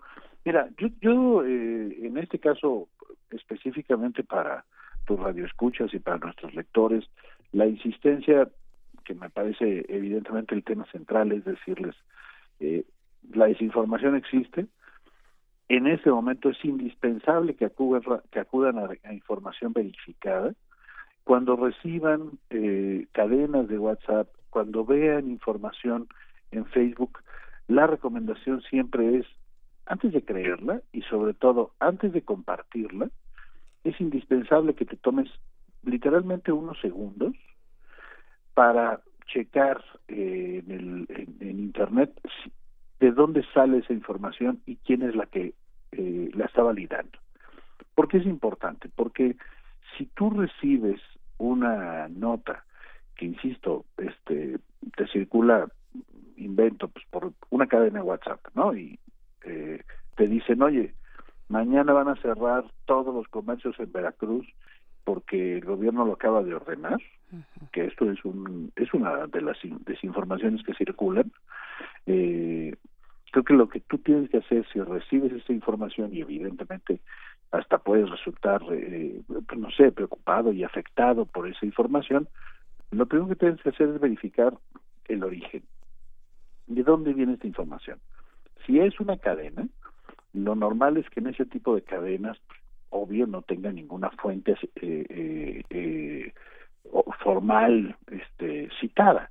Bueno, creo que te tienes que meter a Google y dar una revisada básica, entendiendo que una instrucción así solo la puede eh, generar el gobierno de Veracruz. Entonces, tú te puedes meter a las redes sociales del gobierno de Veracruz, a los medios de Veracruz o a los medios nacionales y revisar si esa nota la trae alguien más. Si fuera un aviso, un anuncio de este tamaño, pues ustedes imaginen que por supuesto no va a ser una nota que solo circule en WhatsApp. Es una nota que evidentemente necesitaría una difusión amplia por parte de medios y de comunicación gubernamental. Bueno, si tú te tomas unos segundos para confirmar esta nota, para ver quién la difundió, para ver si quienes la difunden son medios reconocidos, tú puedes evitar no solo caer en, en la desinformación, sino sobre todo compartirla, ¿no? Claro. ¿Cómo, por ejemplo, también, eh, Daniel Moreno, cómo, eh, cómo explicar un, un, caso muy concreto, lo que ocurrió el día de ayer? que, bueno, tenemos ya esta terrible noticia de que eh, ya se dio la primera muerte por COVID, por COVID-19, y antes de que las autoridades en salud, que fue por ahí, de lanzaron un tuit informando esto por ahí de las, no por ahí, a las 10.46 de la noche del día de ayer, antes de eso ya varios medios estaban pues eh, interpretando lo que estaba pasando eh, a partir de pues no de una información oficial. ¿Cómo, ¿Cómo, entender esta cuestión y cómo también como medios sobreponernos a, a la pues proliferación de algunos ángulos que pueden no ser ciertos, ¿no? Claro, mira, en el caso de los medios, sin duda es un tema complejo. Eh, tenemos que tomar en cuenta un, un eh, aspecto muy, muy importante. Hoy, por hoy, la única fuente que hay en el gobierno para cualquier cosa vinculada con eh, coronavirus es la Secretaría de Salud. Ese es un problema. Es un problema porque hay información de todos colores y sabores que los medios buscan verificar y que el, eh, eh, la Secretaría de Salud, ya, digo, en muchos casos puede ser porque no se les da la gana, pero en otros casos simplemente porque imagínense la cantidad de solicitudes de información que recibe la Secretaría de medios de todo el país, pues que hace imposible, insisto, que responda a estas solicitudes. El gobierno federal así lo ha decidido. yo por supuesto no estoy de acuerdo, y no estoy de acuerdo porque yo, yo pongo un ejemplo casi de caricatura, para, pero que es real para explicarme. Imagínense ustedes que nosotros hablamos hace un par de días a Profeco. ¿Con qué intención? Pues hablamos a la Procuraduría Federal del Consumidor simplemente para decirles, oigan, eh, hay denuncias de que pues, algunas empresas están abusando. Eh, ustedes tienen alguna estrategia, tienen algún número de teléfono. Nosotros con el ánimo de hacer una nota de servicio, ¿eh? nada extraordinario. Pero lo que queríamos decir es, bueno, pues si hay alguna empresa que sea denunciada por esta coyuntura del coronavirus, eh, porque está intentando eh, abusar de alguien, pues díganme qué tiene que hacer. Y la respuesta de Profeco fue, no te puedo decir, porque toda la información vinculada con la, con la epidemia tiene que salir de la Secretaría de Salud. Entonces, bueno, eso es un absurdo, ¿no? Porque Profeco es Profeco y se dedica a su propia chamba. Bueno, esto es, lo cuento porque el gobierno federal decidió que la Secretaría de Salud concentre toda la información de todos los temas que tengan algún tipo de relación con la epidemia. ¿Esto qué hace? Esto hace que se cierran las cosas porque insisto, hay un bombardeo a los a los a la Secretaría de Salud de todos los medios con todo tipo de temas que hasta hace, perdón, eh, eh, imposible responder. Y entonces los medios lo que necesitan es buscar la información por otras vías. Y al buscar la información por otros vías es donde empiezan a complicarse las cosas porque no necesariamente eh, las fuentes de información saben todo, conocen todo o tienen suficientemente verificada la información y ahí es donde, insisto, se pueden cometer errores. Bueno, estos errores eh, sin duda son muy importantes pues porque golpean el prestigio y la credibilidad de nos golpean el prestigio y la credibilidad que tenemos los medios. Entonces ese es un tema central. Eh, tomen en cuenta que hoy si nosotros como periodistas quisiéramos verificar la información de cuántos enfermos hay es imposible porque solo hay una fuente de información que es la Secretaría de Salud bueno, ¿por qué lo, lo menciono? Porque en cualquier otro contexto, solo tener una sola fuente y que esa única fuente sea el gobierno sería inaceptable para los periodistas. Es decir, inaceptable porque nosotros tendríamos la obligación de confirmar, de cotejar y de contrastar la información que nos dé el gobierno. No podemos alimentarnos de la información, insisto, que solo maneja el gobierno eh, y tendríamos que buscar más. Bueno, eh, en este momento esto es lo que está pasando. ¿Qué se provoca con esto? Entre otras cosas se provocan, entendiendo pues que estamos en un momento de, emergencia, pero entre otras cosas se provocan que ustedes saben que hay mucha gente que desconfía eh, legítimamente, ni siquiera digo en otro sentido, que desconfía de las estrategias o de las informaciones gubernamentales. Bueno, esto es eh, eh, complicado, ¿eh? porque hoy que se cuestiona tanto la estrategia que está siguiendo el gobierno, eh, muchas veces es por falta de información, por falta de entendimiento de las estrategias y los medios nos vemos pues con las manos amarradas para explicar mucho más porque solo hay un canal de información para esto. Entonces son momentos complicados pues de, de para, para estar informando de la mejor manera de la manera más confirmada y de la manera más rápida de todas, ¿no? Claro. Lo que sucede es que esta, digamos, lo que ustedes están haciendo, lo que lo que acabas de, decir, Daniel, tiene que tiene que ver con una eh, inevitablemente con un desarrollo de los acontecimientos que tiende hacia un despliegue pues muy autoritario de la información. Por otra parte, a lo que estábamos acostumbrados era a una, a una falta de coordinación que, bueno, como decía eh, Bioy Cázares, que hay que confiar más eh, en, la estupidez humana que en sus planes programáticos para, para hacer algo, porque era, que era la característica del PRI, ¿no? Y, ha sido la característica del PAN, pero esta parte que tiende a concentrarse todo viene de esa, de esa dosificación también del ejecutivo, ¿no? Que sienta a su izquierda a su derecha a las, este, a los funcionarios para que hablen, ¿no? O, los manda a llamar para que digan las cosas. Cuando la diversidad de, de temas y de acontecimientos, pues tiene una tiene una parte local muy fuerte, que es con la que trabajamos los periodistas, preguntándole a la gente qué le, qué le pasa, ¿no? Exactamente, ¿no? Y que creo que además eh, eh, pues hay que entender cosas como que en este tipo de emergencias pues lo que, queremos dar es la información más verificada posible, no exenta evidentemente de errores, pero lo más verificada posible, pero además contrastada. Y eh, ese contraste se vuelve muy complejo porque pues no hay manera de eh, eh, conseguir información oficial y de conseguir las mejores fuentes porque todo se concentra en eso. Miren, piensen en algo muy simple que es, eh, ayer en la noche en la conferencia que se da todos los días, eh, la Secretaría de Salud informa que van que, que van 118 eh, afectados, enfermos pues por coronavirus. Contagiados sería la palabra correcta. Bueno, ¿cómo sabemos si esos 118 son en realidad 118? No, no tenemos manera, ¿eh? La única forma es creerle al gobierno. Insisto, ¿eh? en cualquier otro contexto, decir creerle al gobierno sería absurdo para los periodistas. ¿Por qué? Pues porque sabemos que eh, con frecuencia no ese gobierno, sino cualquier gobierno eh, tiende a mentir para beneficiar sus propias estrategias. O sea, hay una serie de factores que hacen que un periodista no le pueda creer solo al gobierno. Bueno, yo creo que no es momento hoy, en términos periodísticos, de eh, eh, abrir como medios de comunicación el debate de SOS sobre si son 118 o son más o son menos, porque no tenemos forma de verificarlo y porque solo generamos inquietud en la gente. Entonces, es complejo eso porque eh, lo que estoy diciendo es que los medios tenemos que aceptar una verdad única de una sola fuente. Insisto, ¿eh? en cualquier otro contexto eso no podría ocurrir.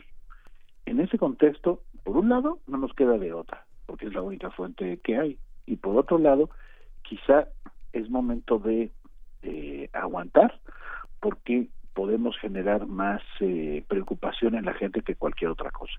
Bueno, eh, son, son momentos, insisto, complejos para hacer periodismo lo que nosotros estamos intentando es acudir a fuentes oficiales y a especialistas lo más eh, eh, eh, prácticamente todas las informaciones que tenemos. Primero para desmentir información falsa y por otro lado para generar información útil que a los lectores les pueda servir para para su vida cotidiana. Es decir piensen por ejemplo que nosotros sacamos información de por qué no se hacen más pruebas para detectar el COVID-19. Así es. Bueno, ¿por qué lo, la, publicamos?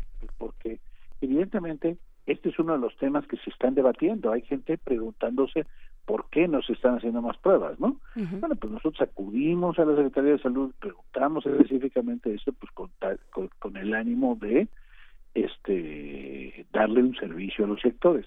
Entonces, ¿Es información útil la que generamos o es eh, desmentidos a desinformación que se maneja eh, particularmente en redes sociales? Esas son las dos vetas que estamos intentando manejar en estos momentos, pero entendiendo, insisto, estas dificultades que mencionen, que menciono. Estamos hablando de una enfermedad nueva, entonces no puedes acudir a cualquier médico. Estamos eh, hablando de eh, datos que solo maneja una fuente, que en este caso es la Secretaría de Salud, lo cual no es lo usual para, para los periodistas. Y tercero, estamos en un momento en donde las preocupaciones de la gente nos obligan a eh, ser cuidadosos, a verificar y a trabajar de la mejor manera posible, ¿no? esta, esta parte en la que el presidente insiste y no, no sin razón. Ah, pienso que eh, cuando habla de los enemigos de la cuarta transformación, esos no están en su mente nada más. Sí existen y han existido de una manera permanente desde que Andrés Manuel López Obrador ha, pretendido estar al mando del país. Pero hay una parte en la que yo leo Animal Político y pienso, si lo leyera dentro de 20 años, ¿qué me, qué me diría lo que están haciendo? Y yo creo que lo que dice es que eh, están, están recogiendo un gran síntoma, ¿no? un gran síntoma de la sociedad mexicana en, en distintos territorios. Uno en el terreno del prejuicio de los atavismos, otro en el terreno de estas visiones que confunden y otro en una parte en la que cierta forma de la información que cambia minuto a minuto por parte del oficial también tiene mucha confusión, ¿no? Si uno, si el trabajo que ustedes están haciendo uno lo proyecta al futuro, este, finalmente va a ser una cosa que, que no se está haciendo en los demás medios, una, una visión sintomática de, eh, de, de, enemigos de la información, de enemigos de la cuarta transformación y de la cuarta transformación que se constituye también en enemigo de sus enemigos, eh, sean oposición clara o no, justa o no, ¿no?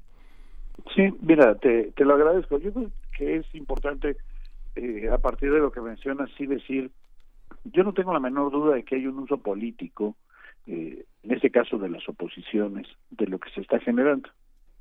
No estoy diciendo que las oposiciones inventen, no estoy diciendo que necesariamente mientan, pero sí que por una estrategia política se utilizan notas o se incluso se exageran notas para eh, criticar a este gobierno. Bueno, esa es una arena muy compleja porque en esa arena es en algunos casos aprovechar eh, las preocupaciones de la gente para hacer política. Pues a mí evidentemente no me encanta. Y ahí entiendo cuando el presidente menciona esto. Pero también es cierto que se llame oposición o se llame cualquier ciudadano, pues todo el mundo tiene derecho a preguntarse si la estrategia del gobierno es la correcta o no. Sí todo el mundo también tiene derecho a dudar, a objetar, a criticar, a hablar de opciones. Sea, todo el mundo tiene derecho. No solo los críticos son opositores. Los críticos son cualquier ciudadano. Bueno, creo que parte de la chamba de los medios es ofrecer información para que en todo caso la crítica sea fundada. Yo casi te diría que con eso me daría por bien servido si damos ese paso.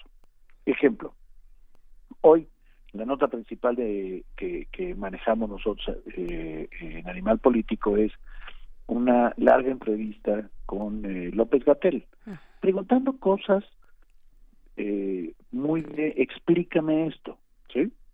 Bueno, creo que si vamos, si estamos preocupados, si criticamos las estrategias del gobierno, vale la pena no solo leer esta entrevista, sino sobre todo ver las entrevistas, perdón, las conferencias de prensa de las 7 de la noche, para que al menos la crítica sea lo más fundamental posible.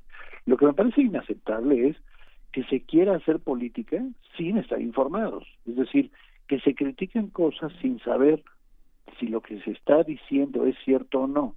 Bueno, algunas veces pasa sí, sin duda. ¿Por qué? Pues porque así es nuestra clase política, tampoco es una sorpresa. Pero eh, el uso político de la enfermedad me parece primero que nada normal, normal en el sentido de que pues a partir de una crisis se implementa una política pública y toda política pública es susceptible de ser criticada. Entonces, no, no me parece escandaloso, insisto. Lo que me parece grave es si es utilizar algunos datos que siendo ciertos casi se usan para decir, ya ven, se los dije, ¿no? Este, ya ven, qué malos son en este gobierno, ya ven qué desastre es esto, casi es un este jaja te caché, ¿no? A mí no me gusta eso, me parece eso sin duda criticable y me parece criticable, pero además creo que cuando pase la crisis va a ser importante que cada uno de nosotros hagamos una revisión de quién hizo un uso político en este peor sentido. Insisto, no critico que se haga política porque finalmente es parte de, de, nuestra vida cotidiana y me parece legítimo. Lo que sí critico es la exageración, la mentira, el casi disfrute de que pase tal o cual cosa este eh, para para eh, poder eh, presumirlo, criticarlo, decirlo, ¿no? Eso sí me parece demasiado.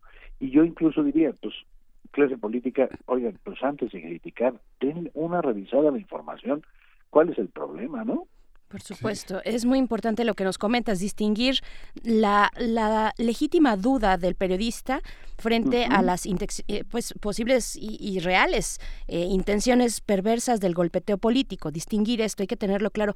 Ya por último, nos quedan un par de minutos. Eh, Daniel Moreno, director de Animal Político, nos preguntan por acá nuevamente, dice, yo no soy, yo no soy una experta en verificar información, ¿podrían dar nuevamente un método básico y rápido para que como ciudadano de a pie pueda hacerlo? Claro, yo diría, eh, la desinformación normalmente es algo que apela al escándalo y a la exageración y a eh, los sentimientos más básicos de cualquiera de nosotros, es decir, una nota de este ay eh, eh, ya se encontró la cura o ya se encontró una vacuna o cosas así no bueno es, eh, para mí es muy importante recordar cuando haya una información que te sorprenda que te haga abrir los ojos de más que te sacuda un poco que apele a tus sentimientos este que quieras compartir que te emocione incluso no de este ejemplo ya se encontró una una vacuna o una cura. Bueno cuando quieras eh, ver esta nota, cuando quieras compartir esta nota, simplemente sigue eh, un paso básico que es busca quién más trae esa información. Es decir, busca cuál es el origen informativo de esta información y quién más la ha reproducido, porque en la medida que tú hagas esto, puedes revisar y ver si esa información la traen medios eh, con cierto prestigio, con cierta experiencia, que tú conozcas, que tú valides, eh, o incluso, por supuesto, el gobierno, y esa validación que puedes hacer, o que yo sugiero tienes que hacer, es la parte central. Lo que pedimos a la gente es, hagan esta validación antes sobre todo de compartir la nota.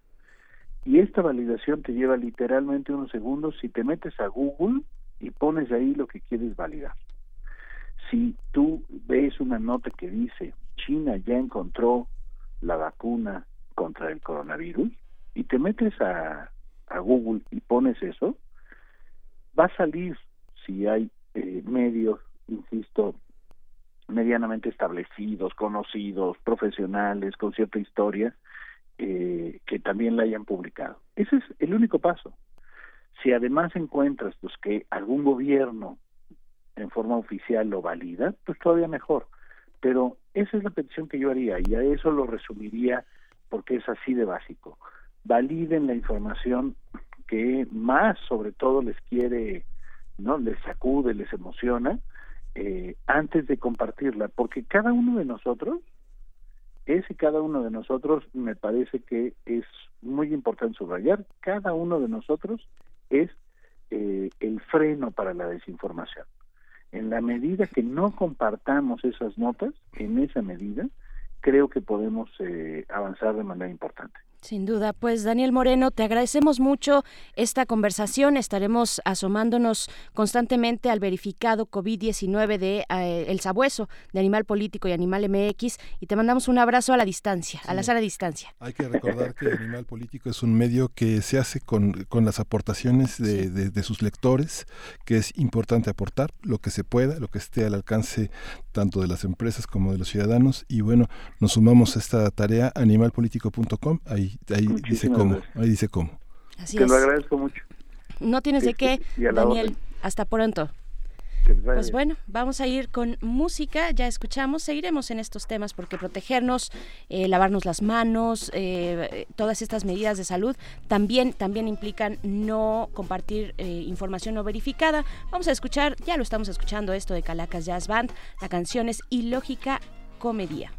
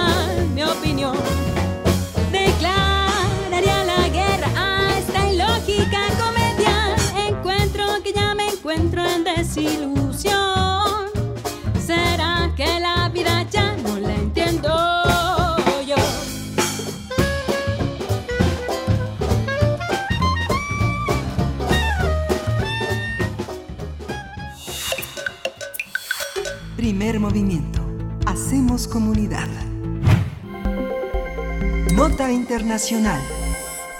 Estados Unidos y China anunciaron avances en el desarrollo de su respectiva vacuna contra el coronavirus. En el caso de Estados Unidos se trata de un proyecto que emplea una tecnología conocida como ARN mensajero, la cual copia el código genético del virus en lugar de transmitir una versión atenuada del propio virus. En el caso del país asiático, el Ministerio de Defensa informó que su primer prototipo de, de, vacuna está listo para realizar ensayos clínicos, por lo que buscan voluntarios para llevar a cabo las primeras pruebas en seres humanos. De acuerdo con información del equipo de investigadores chino, se trata de una vacuna más segura que las tradicionales, ya que es una fórmula de nueva generación que solo contiene ciertos antígenos específicos sin patógenos. Tedros Adhanom, director general de la Organización Mundial de la Salud, calificó como un logro increíble el ensayo de la primera vacuna, a tan solo 60 días después de que científicos lograron secuenciar el genoma del coronavirus. A partir de las noticias de las primeras pruebas en humanos de una vacuna contra el coronavirus en China y Estados Unidos, vamos a hablar del proceso para el desarrollo de las vacunas y la posibilidad de contar con una para el COVID-19. Está en la línea ya la doctora Rosa María del Ángel, y es jefa del Departamento de Infectómica y Patogénesis Molecular del CIMBESTAF. Rosa María, muchas gracias por estar. ¿Cómo funcionan, cómo funcionan estas dos vacunas? Eh? Hola, hola. Hola, sí, doctora Rosa María, bienvenida. Muchas gracias. Bienvenido una, una, vez más. Buenos días. Con este tema muy, eh, pues, eh, por supuesto, completamente relevante. ¿En qué punto nos encontramos? Te, acabamos de leer estos dos eh, momentos, estos dos anuncios desde Estados Unidos y también desde China. ¿En qué punto estamos para poder desarrollar las vacunas? Bueno, los dos estudios están en el punto de que ya se tienen los estudios en los animales y están iniciando la fase clínica toda la fase clínica tiene que ver ya directamente con humanos. Entonces, todos estos estudios implicaron tener trabajo en cultivos celulares y seguramente en ratones. Y ahora la siguiente fase es iniciar los estudios en humanos.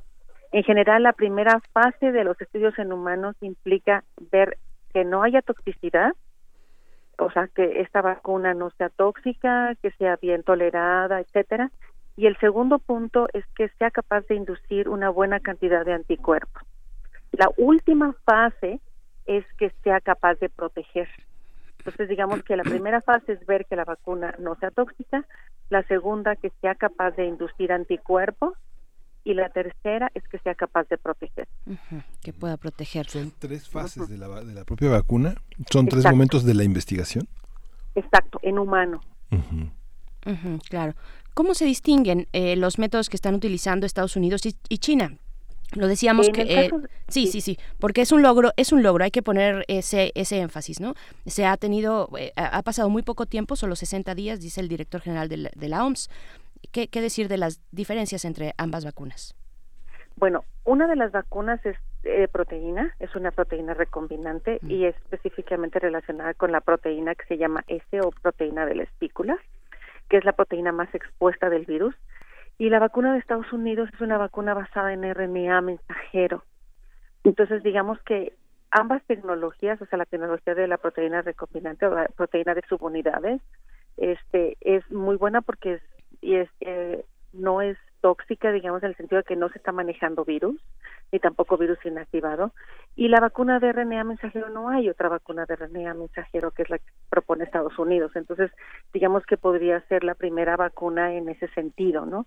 En este caso lo que se hace es que se inocula un RNA mensajero, que es, digamos, eh, la secuencia genética que va a codificar o que va a dar origen a esta proteína, que a esta proteína de la espícula, para que dentro del cuerpo del ser humano se produzca esta proteína y entonces se generen anticuerpos contra ella. Entonces, digamos, la tecnología del RNA mensajero es una tecnología que puede ser muy rápida para la generación de vacunas, que sería un poco diferente a la de proteínas, porque ahí sí hay que generar la proteína y generarla en buenas cantidades. Es más fácil generar RNA mensajero que proteínas. Pero bueno, vamos a ver cómo funcionan estas dos este, vacunas y yo creo que si los este, estudios en humanos son eficientes, o sea, funcionan bien, podría estar en el mercado pues en un año, yo pensaría un año, año y poquito más. Un año y un poco más. Esta tecnología, entonces, la de el RNA mensajero que lleva a cabo, que desarrolla Estados Unidos, es una nueva tecnología. Es una nueva tecnología, o sea, no se ha usado para vacunas, o sea, no hay vacunas de RNA mensajero ahorita. Pues es son antígenos, ¿no? Sí. Esa es una Lo noticia que- muy interesante. ¿Cómo, ¿Cómo funcionaría? ¿Qué alcances tendría también, no? Lo que se hace es que, o sea, el RNA mensajero es como la secuencia genética que va a permitir que la proteína se genere. Entonces, lo que se hace es que se pone en unas vesículas de lípidos, esas se ponen en, eh, in- de manera intramuscular para que las células del músculo sean las que reciban ese RNA mensajero, esas produzcan a la proteína y entonces ya con esta proteína producida dentro del humano es con la que, con la a la que se le van a generar anticuerpos para eh, generar protección contra el virus. O sea, digamos que una, una tecnología de ese tipo, a ver, a ver si lo logro entender, gen- se- generaría o derivaría en una posibilidad como de combatir hasta las alergias, en el sentido en el que al organismo entra una sustancia que se configura dentro y que, y que, el, y que el cuerpo se hace inmune a ella. ¿Es así? O sea, sí, lo que lo, lo que sucede es que este RNA mensajero no está en la célula, sino que va a entrar, o sea, uno lo va a inocular y va a generar la proteína del virus, la proteína que está en la envoltura del virus. Pero lo va a hacer dentro del organismo. Entonces, en lugar de que yo tengo dos opciones, o yo le doy al organismo la proteína del virus para que haga anticuerpos contra la proteína, o le doy la secuencia genética que va a producir la proteína. Entonces, la, la parte china lo que está dando es la proteína y los de Estados Unidos lo que pretenden es meter un, una secuencia genética que ya en el organismo humano va a producir la proteína del virus. O sea, en ambos casos se va a producir la misma proteína para que el cuerpo haga anticuerpos contra esta proteína que se llama S o de espícula o de spike. Cuando hablamos del COVID-19, pues todo está, o mucho está por descubrirse, doctora, porque es un nuevo coronavirus. Pero imaginando un poco, haciendo un ejercicio de imaginación, eh, porque falta mucho por comprobar y mucho camino por recorrer, este, e- esta tecnología del RNA mensajero podría combatir también a otros tipos de virus o, so- o- incluso nada más, eh, o tal vez solo algunos otros coronavirus. ¿Estaríamos pensando en ese, en ese panorama con este, esta tecnología? Con esa tecnología se podrían hacer, o sea, se puede uno uno meter RNAs mensajeros que produzcan las proteínas de cualquier virus. Entonces, esta esta tecnología podría servir para hacer vacunas rápidas contra algún otro organismo o otro virus. Esta, esta investigación de Estados Unidos ya se tenía registro de que se venía haciendo ya de tiempo atrás, antes del coronavirus, o surge a partir de este momento. Su- Supongo que no, porque es, es, es un estudio complejo, ¿no? Sí, yo creo que ya tiene tiempo, pero digamos que se implementó rápidamente para este para este caso y o sea, yo es la primera vez que sé que ya, o sea, ahorita están llegando ya a la punta de al primer- a la fase 1 de un humano. Sé que se van a hacer dos inoculaciones con diferencia de 28 días y van a hacer el seguimiento de los pacientes que ellos asumen 45 individuos que son los que van a inocular por el transcurso de 12 meses tanto para ver inocuidad, o sea que no que no sea tóxico, además de la producción de anticuerpos, ¿no? De nuevo, con este ejercicio de imaginación sin confirmar nada, si estamos imaginando aquí porque todo está por verse, esta inoculación de la proteína eh, para ciertos virus también, para combatir ciertos virus, también podría alcanzar, por ejemplo, al VIH. Este sí también podría hacerse para VIH. Es una, es una tecnología también. Del lado, del lado de China, inocular la proteína significa también este trabajar del lado pues tradicional, en el que muchos científicos trabajan con la producción de algo que se conoce como vacunas, eh, vacunas eh, naturales. Este, este concepto existe, vacunas que se hacen a partir de antígenos generados en, en, en pruebas humanas, o eso no existe. ¿Sí? Sí, sí, sí, o sea, vacunas eh, generadas de proteínas que se hacen a nivel laboratorio de manera recombinante, sí. De manera recombinante como lo que está haciendo China que permite que eso eso es qué es más costoso de, de las dos en los dos territorios qué le conviene más a la industria farmacéutica que, que en esta en esta batalla económica quién va a ganar Pues no lo sé, la verdad es que tenemos que esperar que finalmente los, los estudios ya de protección son los que van a decir cuál- quién es el que gana, ¿no? De nuevo, nada más, estas pruebas clínicas, ¿cuánto tiempo se llevan? Eh, ¿A cuántas pacientes, a cuántos pacientes voluntarios se puede, se tiene que, eh, pues, colocar la vacuna? es que depende de, las condiciones. Ahorita se están iniciando con poquitos, 45, 50, y después tiene que irse aumentando el número. Y tardan entre 6 a 12 meses. Ok, países como Israel también están en esta, eh, en esta carrera, ¿no? Sí, me imagino que sí. Ok. Bien, pues doctora Rosa María del Ángel, solamente decir más de un año todavía para tener la vacuna, la vacuna en cualquiera de sus casos, ¿no? Sí. Sí, sí, todavía como más de un año. Y quiero hacer una pregunta, una pregunta más. Se, hubo muchas noticias de personas que la que se recuperaron y se reinfectaron. ¿Cómo funciona, cómo funciona la reinfección? ¿No se supone que quienes se enferman crean inmunidad? Sí, ahorita realmente esa parte no se sabe, es una de las incógnitas importantes. Y ajá, que generar, tanto generar inmunidad después de, evidentemente, de haberse enfermado, como de recaer, esas dos cuestiones, todavía no tenemos nada en firme. Exacto, todavía no. Perfecto, pues doctora Rosa María del Ángel, jefa del Departamento de Infectómica y Patogénesis Molecular del CIMBESTAF, agradecemos esta conversación, eh, que nos compartas tu tiempo una vez más en primer movimiento. Hasta pronto. Muchas gracias. Hasta luego. Pues bueno, ahí está. Hasta, hasta pronto, doctora Rosa María. Estas pruebas en humanos que ya iniciaron la vacuna contra el COVID, que será una realidad de ser hasta dentro de un año. No hay que comer ansias, aunque bueno, esto urge. urge. Pues vamos a, con música, vamos a escuchar de San Etienne, Nada puede detenernos.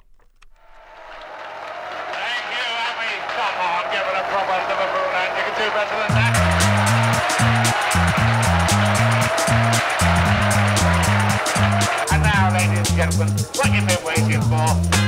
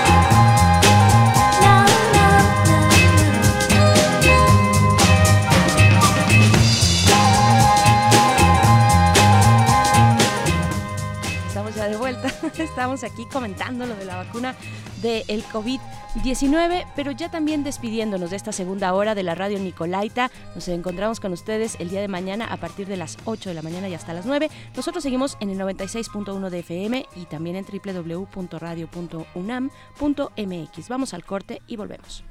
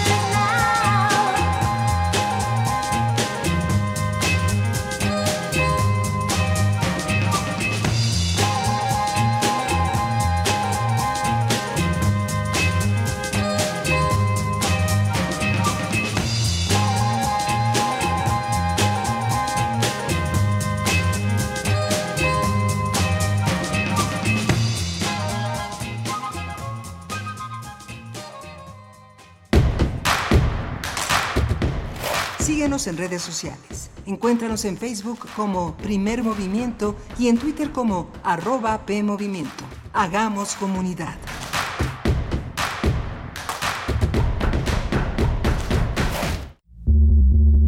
Las audiencias también son parte del medio.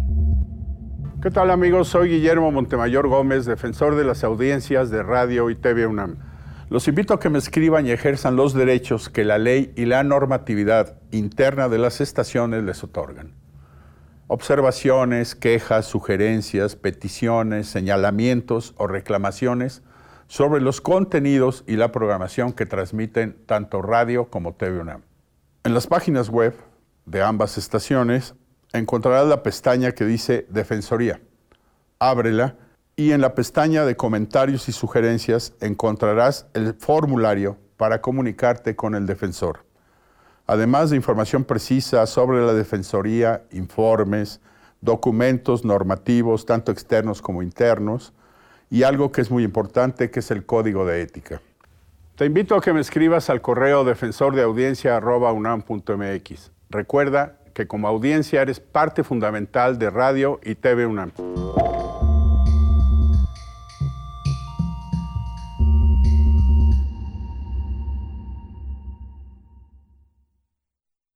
En mi INE caben todas las ideas, todas las discapacidades, todos los colores de piel.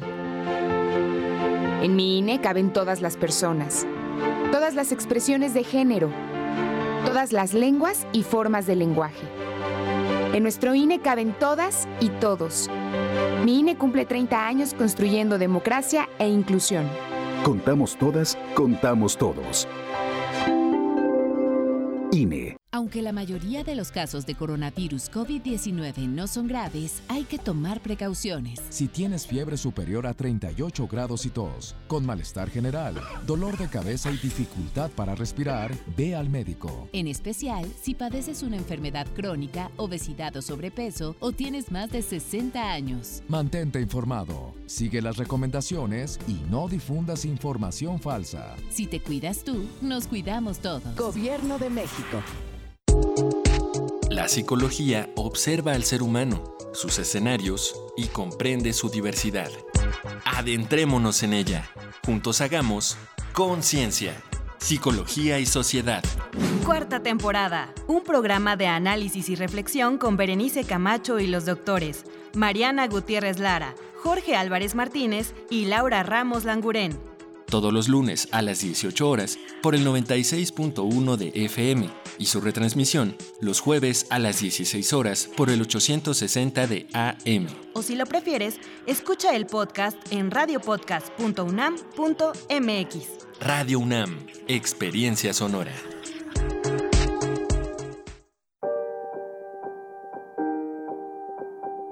COVID-19. Sigamos informados. Doctor Alejandro Macías, infectólogo. Nadie debe tomar a la ligera la enfermedad por el nuevo coronavirus. Puede ser una enfermedad grave. Se esparce por secreciones respiratorias, pero también por contacto directo. Si tocas una superficie, allí puede estar el virus. No hay que llevarse las manos a las partes húmedas de la cara, ojos, nariz o boca. Los síntomas se parecen bastante a los de la influenza, básicamente fiebre, tos, van a ser muy difíciles de distinguir, pero cuando está una pandemia intensa, podremos saber que muy probablemente eso se trata más bien de coronavirus. Hay mucho que hacer por la prevención, higienizar nuestras manos frecuentemente. Eh, ya las autoridades nos tendrán que decir en qué momento tengamos que hacer acciones de distanciamiento social, no hay que hacerlo antes de tiempo, las autoridades nos van a estar dando la información más veraz posible. No hay que salir a hacer compras de pánico. Los cubrebocas o las mascarillas convencionales de las farmacias no te van a ayudar. Esas son para etiquetar a los enfermos. Los cubrebocas de alta eficiencia, como los que se ocupan en los hospitales, tampoco funcionan para las personas en la comunidad, funcionan exclusivamente en los hospitales. Tampoco hay que pretender que eso te va a servir. Te va a servir estar en buenas condiciones físicas, porque esta enfermedad va a tratar mejor a quien se encuentra físicamente mejor. Pero hay buenas noticias también en que la mayoría de las personas no van a tener una enfermedad grave, es lo que se conoce como el 80-15-5. 80% o no van a enfermar gravemente o van a tener un cuadro completamente asintomático que muy probablemente no los va a llevar ni a ver a los doctores. El 15% sin embargo van a tener un cuadro más intenso, parecido a la influenza. Ese 15% tampoco se van a enfermar de gravedad. Lo que es más preocupante es el otro 5%, que es una proporción baja, que van a necesitar un tratamiento intensivo en los hospitales. Para que eso no ocurra, hay que actuar en la prevención e insisto, al final, informarnos adecuadamente, no esparcir información falsa y esperar a que las autoridades nos estén dando información de cómo está la actividad para conocer de eventuales acciones de distanciamiento social que nos tengan que indicar. Doctor Alejandro Macías, infectólogo. Información proporcionada por el Programa Universitario de Investigación en Salud, PUIS UNAM. COVID-19. Ante la pandemia, sigamos informados. Radio UNAM. Experiencia sonora.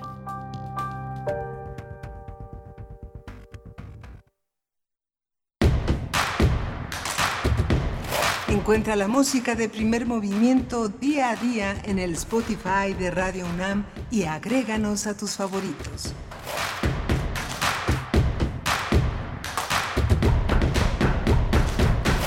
Ya estamos de vuelta en primer movimiento.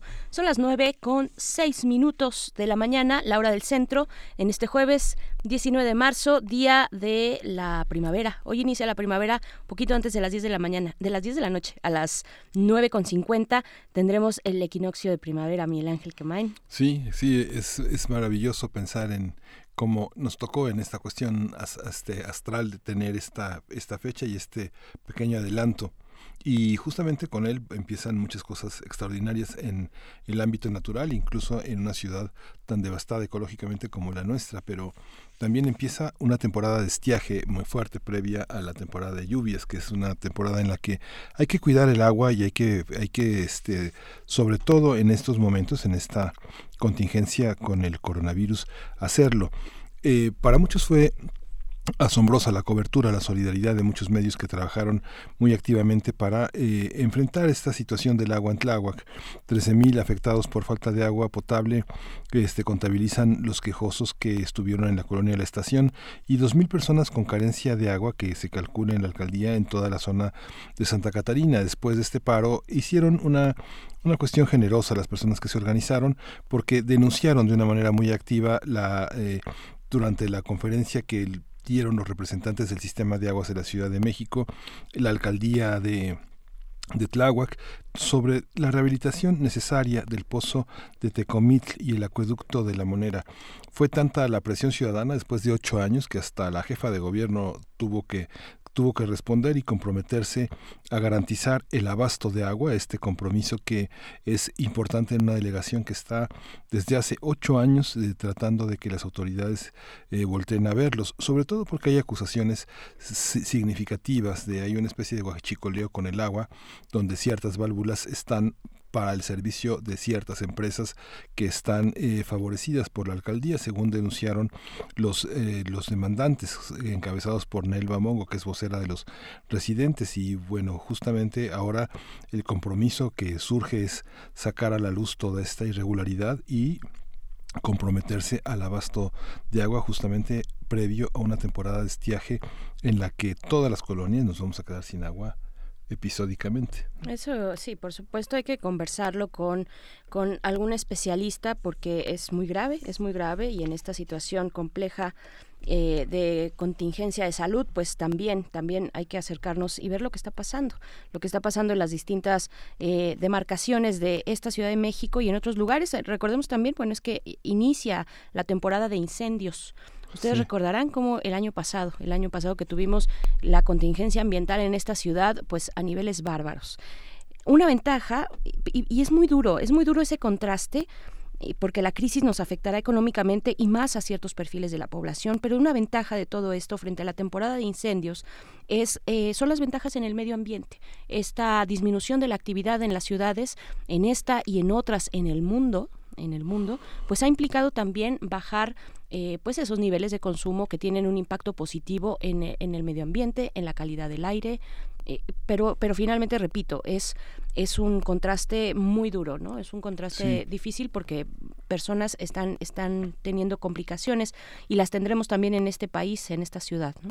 Sí, y pues tenemos una poesía necesaria que preparaste. Yo francamente tengo que decir, al aire me, sorprende la sensibilidad tan alta de Berenice en la, en la elección de los poemas, porque hoy está una figura entrañable y muy querida entre en, esta universidad y bueno, yo creo que en el país, ¿no? Vamos a la poesía necesaria. Vamos a la poesía necesaria, pero dinos de quién se trata. Se trata de Noé Gittrich, un hombre tan querido, un hombre que nació en Buenos Aires en 1928, ha sido uno de los grandes maestros de nuestra universidad es este exilio que llegó para, para quedarse entre nosotros, es uno de los grandes precursores de la semiótica en Puebla, el doctor Jimate Welch ha sido uno de los grandes amigos, uno de los grandes interlocutores de Gittrich en la Universidad Veracruzana, también se han fundado cátedras en torno a, esta, a este pensamiento hermenéutico, pero lleno de riqueza, porque él es poeta y es también es también novelista, es narrador. Y bueno, eh, justamente en la colección Invictas, otra mujer que lo ha acompañado a lo largo de su vida, este Tununa Mercado, forma parte de estas novelas que se han publicado por la Dirección de, Literatura de la UNAM. Así es, vamos, vamos entonces a la poesía. Primer movimiento. Hacemos comunidad. Es hora de Poesía Necesaria. Pues como ya lo decía Miguel Ángel Quemain, con, con pues mucha cercanía también, con mucho cariño, mucho aprecio por la persona y el trabajo de Noé Gittrich, eh, pues hoy toca el turno a su poesía. Él es escritor, también es crítico literario, poeta, novelista, nació en Buenos Aires, Argentina, en 1928 y tiene una gran cantidad de cuentos, tiene gran cantidad de cuentos, ensayos críticos, novelas. Ganó el premio Javier Villaurruti en el año de 1981 por la obra Fin de Ritual. Eh, también Citas de un día es otra obra, una novela dedicada a la vejez. Hoy que estamos hablando de, de, ese sector de la población, pues bueno, ahí está esta recomendación, Citas de un día. Esa es una novela. Él fue profesor, ya lo decía Miguel Ángel Quemain, eh, de la Facultad de Filosofía y Letras durante muchos años. Y finalmente también una persona muy querida y valorada por, por su trabajo, por todo este trabajo y todo lo que significó y significa todavía para México. Él continúa con vida, por fortuna. Así es que de Noé Gittrich escucharemos el poema Toda carne. Ustedes lo pueden consultar, como pueden consultar también una gran cantidad de materiales que eh, están en materiales de lectura .unam.mx hay una sección de poesía, pero también hay otra sección de ensayo, en fin, es toda una gran diversidad de materiales que están ahí al acceso libre este, si me río en este momento es porque, porque Benito Taibo acaba de entrar del otro lado a la cabina con un, con un spray sanitizador y está, eh, está rociando a todo el mundo del otro lado. Disculpen ustedes, pero me causó mucha risa.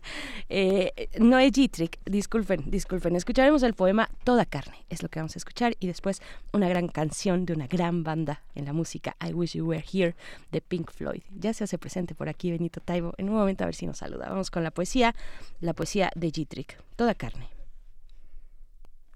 Cuánta vida, cuánto puente y cuánta agua debajo del puente, corrida, perdida, mordida, cuánto pudo ser y no fue, realmente no fue, cuánto equilibrio en el borde mismo y una soga que es como un lazo, el rodeo íntimo, la íntima garganta y de a poco, un poco más hasta el gorgorito, cuánto gesto, amplio, patético, hermético, un breve humito perdido para siempre, cuánto dolor, así es, dolor, que pudo ser amor y no fue, realmente no fue.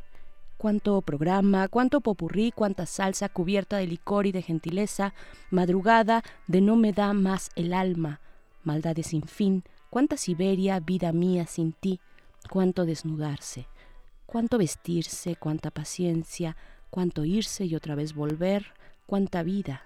Esto es algo que no se entiende bien.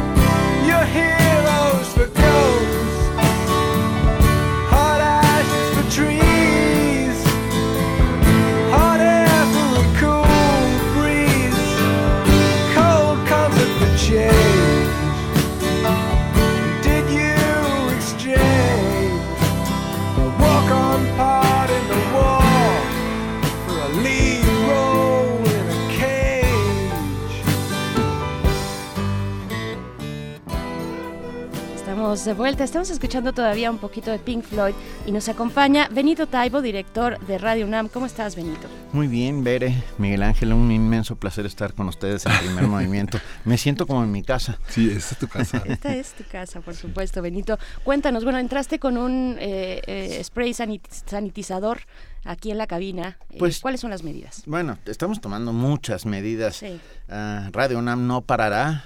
Quiero que lo sepamos, quiero que lo sepan ustedes. Estaremos con ustedes haciendo comunidad, que es nuestro trabajo. Todos nuestros espacios informativos tendrán una parte importante sobre cómo va avanzando el, el COVID, el COVID-19, ah, y también a partir de lunes contando todas aquellas cosas que ha realizado y hecho ah, la Coordinación de Difusión Cultural de la UNAM. Eh, hashtag Cultura UNAM en casa. Se han preparado montones y montones de eventos en línea de todas las áreas de Cultura UNAM para todos aquellos que tienen que quedarse en casa. Ya lo iremos anunciando a partir de lunes, insisto. También déjenme contarles que también a partir de lunes, de 12 de la noche a 10 de la mañana, que estarán enlazadas nuestras dos frecuencias. Tendremos una programación musical para todos los gustos durante la noche en nuestras dos frecuencias. La- será la misma ah, porque hemos reducido en gran parte el personal de la emisora. Estamos solamente eh, el grupo informativo de producción, etcétera, etcétera. Entonces, bueno, para que sepan, es un esfuerzo común entre el sindicato, confianza, eh, producción, todos aquellos que hacemos la radio todos los días. Entonces, bueno, a partir de lunes, información diaria en todos nuestros espacios informativos, en primer movimiento, en Prisma RU y por la noche en Resistencia Modulada, sobre los avances del COVID, las medidas que hay que tomar. Yo de entrada apelo al razonamiento científico. Mm, Crean lo que crean, creas en lo que creas, lávate las manos, no pierdes nada con hacerlo. Ah, puede convertirse en- incluso en una liturgia laica y científica con la cual podemos estar protegidos todos. Así que a partir de lunes, cultura en casa. Hashtag Eh. Cultura UNAM en casa. Exacto. Y entonces iremos contando todos, porque de verdad no saben la cantidad de cosas que tendremos en línea para todos aquellos que tengan que estar eh, en cuarentena, en casa. ¿No? No, no apelemos al pánico, apelemos al sentido común, hagamos lo que tengamos que hacer. Y yo les agradezco inmensamente su trabajo y su esfuerzo, chicos. Sí, y que esto quedamos como una estación confiable, como una esta- como varias estaciones para tener información sobre el de- de desarrollo del COVID-19, no solo la información que a las 7 de la noche da el gobierno federal, sino la oportunidad de digerir muchos aspectos de esta información a lo largo de nuestros informativos, porque contamos con nuestra- en nuestra universidad con los más importantes académicos eh, en el mundo. ¿no? Exacto, O sea, y expertos en el tema. O sea, aquí, aquí están con nosotros. Y bueno, les agradezco, insisto, el enorme esfuerzo que se va a hacer en las próximas semanas y les agradezco a los radioescuchas su comprensión y su escucha. ¿no? Eh, estamos aquí para y por ustedes, somos una radio pública, una radio universitaria, la voz de la voz de la universidad, todo lo que eh, podamos informar que esté previamente checado, obviamente no haremos no, no lanzaremos ninguna información que se preste a confusiones, sino todo lo contrario, justamente eh, con mesura, con inteligencia y por supuesto desde la academia. Y como decía Revueltas, Benito, es la universidad, este, contra el encierro, una universidad sin muros. Eh, exactamente, y hoy más que nunca es una universidad, una universidad sin muros, así que un abrazo enorme y muchísimas gracias a todos. Gracias Benito Taibo, nos escuchamos pronto contigo, vente a dar una vuelta cuando puedas. por supuesto, aquí estaré y si me dan permiso, haré algún poesía necesaria con enorme gusto. Que han tenido, han sido muy solicitados sí. que has enviado. Así es que será un placer. Gracias, Benito. a ustedes un abrazote desde Quitos. Gracias. Hashtag Cultura UNAM en casa. A partir del el lunes próximo, 23 de... Mm, 23, sí, ya 23 de marzo. A partir de la, y, también estos espacios musicales de 12 de la noche a 10 de, no espacios musicales, eh, por la madrugada, por la noche sí espacios musicales y después eh, durante todo ese horario de la medianoche a las 10 de la mañana un horario conjunto, transmisión conjunta entre las dos eh, transmisiones. Con, primer movimiento, por supuesto. Por supuesto, con primer movimiento en el 860 de AM y en el 96.1 de FM. Y volví porque se me olvidó decirles que también a partir del lunes tendremos Prisma RU eh, enlazado en, en, las dos frecuencias, en FM y AM. Perfecto. A partir del lunes de una de la tarde a 3 de la tarde, Prisma RU se escuchará en nuestras dos frecuencias. Fantástico, muchas gracias. Gracias a ustedes. Bueno, vamos con nuestra mesa del día. Hoy es jueves de Mundos Posibles con el doctor Alberto Betancourt. Primer movimiento. Hacemos comunidad. La mesa del día. Bueno, pues ya estamos aquí con el doctor Alberto Betancourt, doctor en Historia, profesor de la Facultad de Filosofía y Letras de la UNAM, para hablar de los discursos sobre el apocalipsis, política, medicina y medios de comunicación. ¿Cómo estás, querido Alberto? Buenos días. Hola, Berenice, Miguel Ángel, qué gusto saludarlos. Un saludo también para Benito, me imagino que todavía anda por ahí. Anda por ahí, te manda saludos también. Ya te ah, manda saludos, un abrazo fuerte. Pues a la distancia, querido sí, así, así nos obligan las circunstancias. Eh, le mandamos un abrazo con mucho afecto a todos nuestros amigos que nos hacen favor de escucharnos.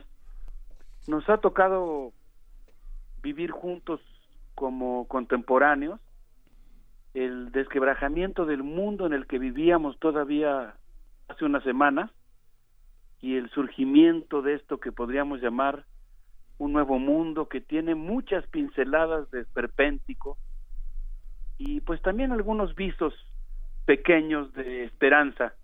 Yo me estaba acordando de un libro de Mike Davis que se llama La ecología del miedo, en el cual él plantea que las catástrofes, lejos de suspender los conflictos, los agudizan, de tal suerte que pues hoy lo que tenemos no es una suspensión de los conflictos estructurales en nuestra sociedad, sino que lo que tenemos es una pues agudización de la lucha geopolítica, de la competencia comercial, de las diferencias entre el norte y el sur e incluso de la lucha de clases.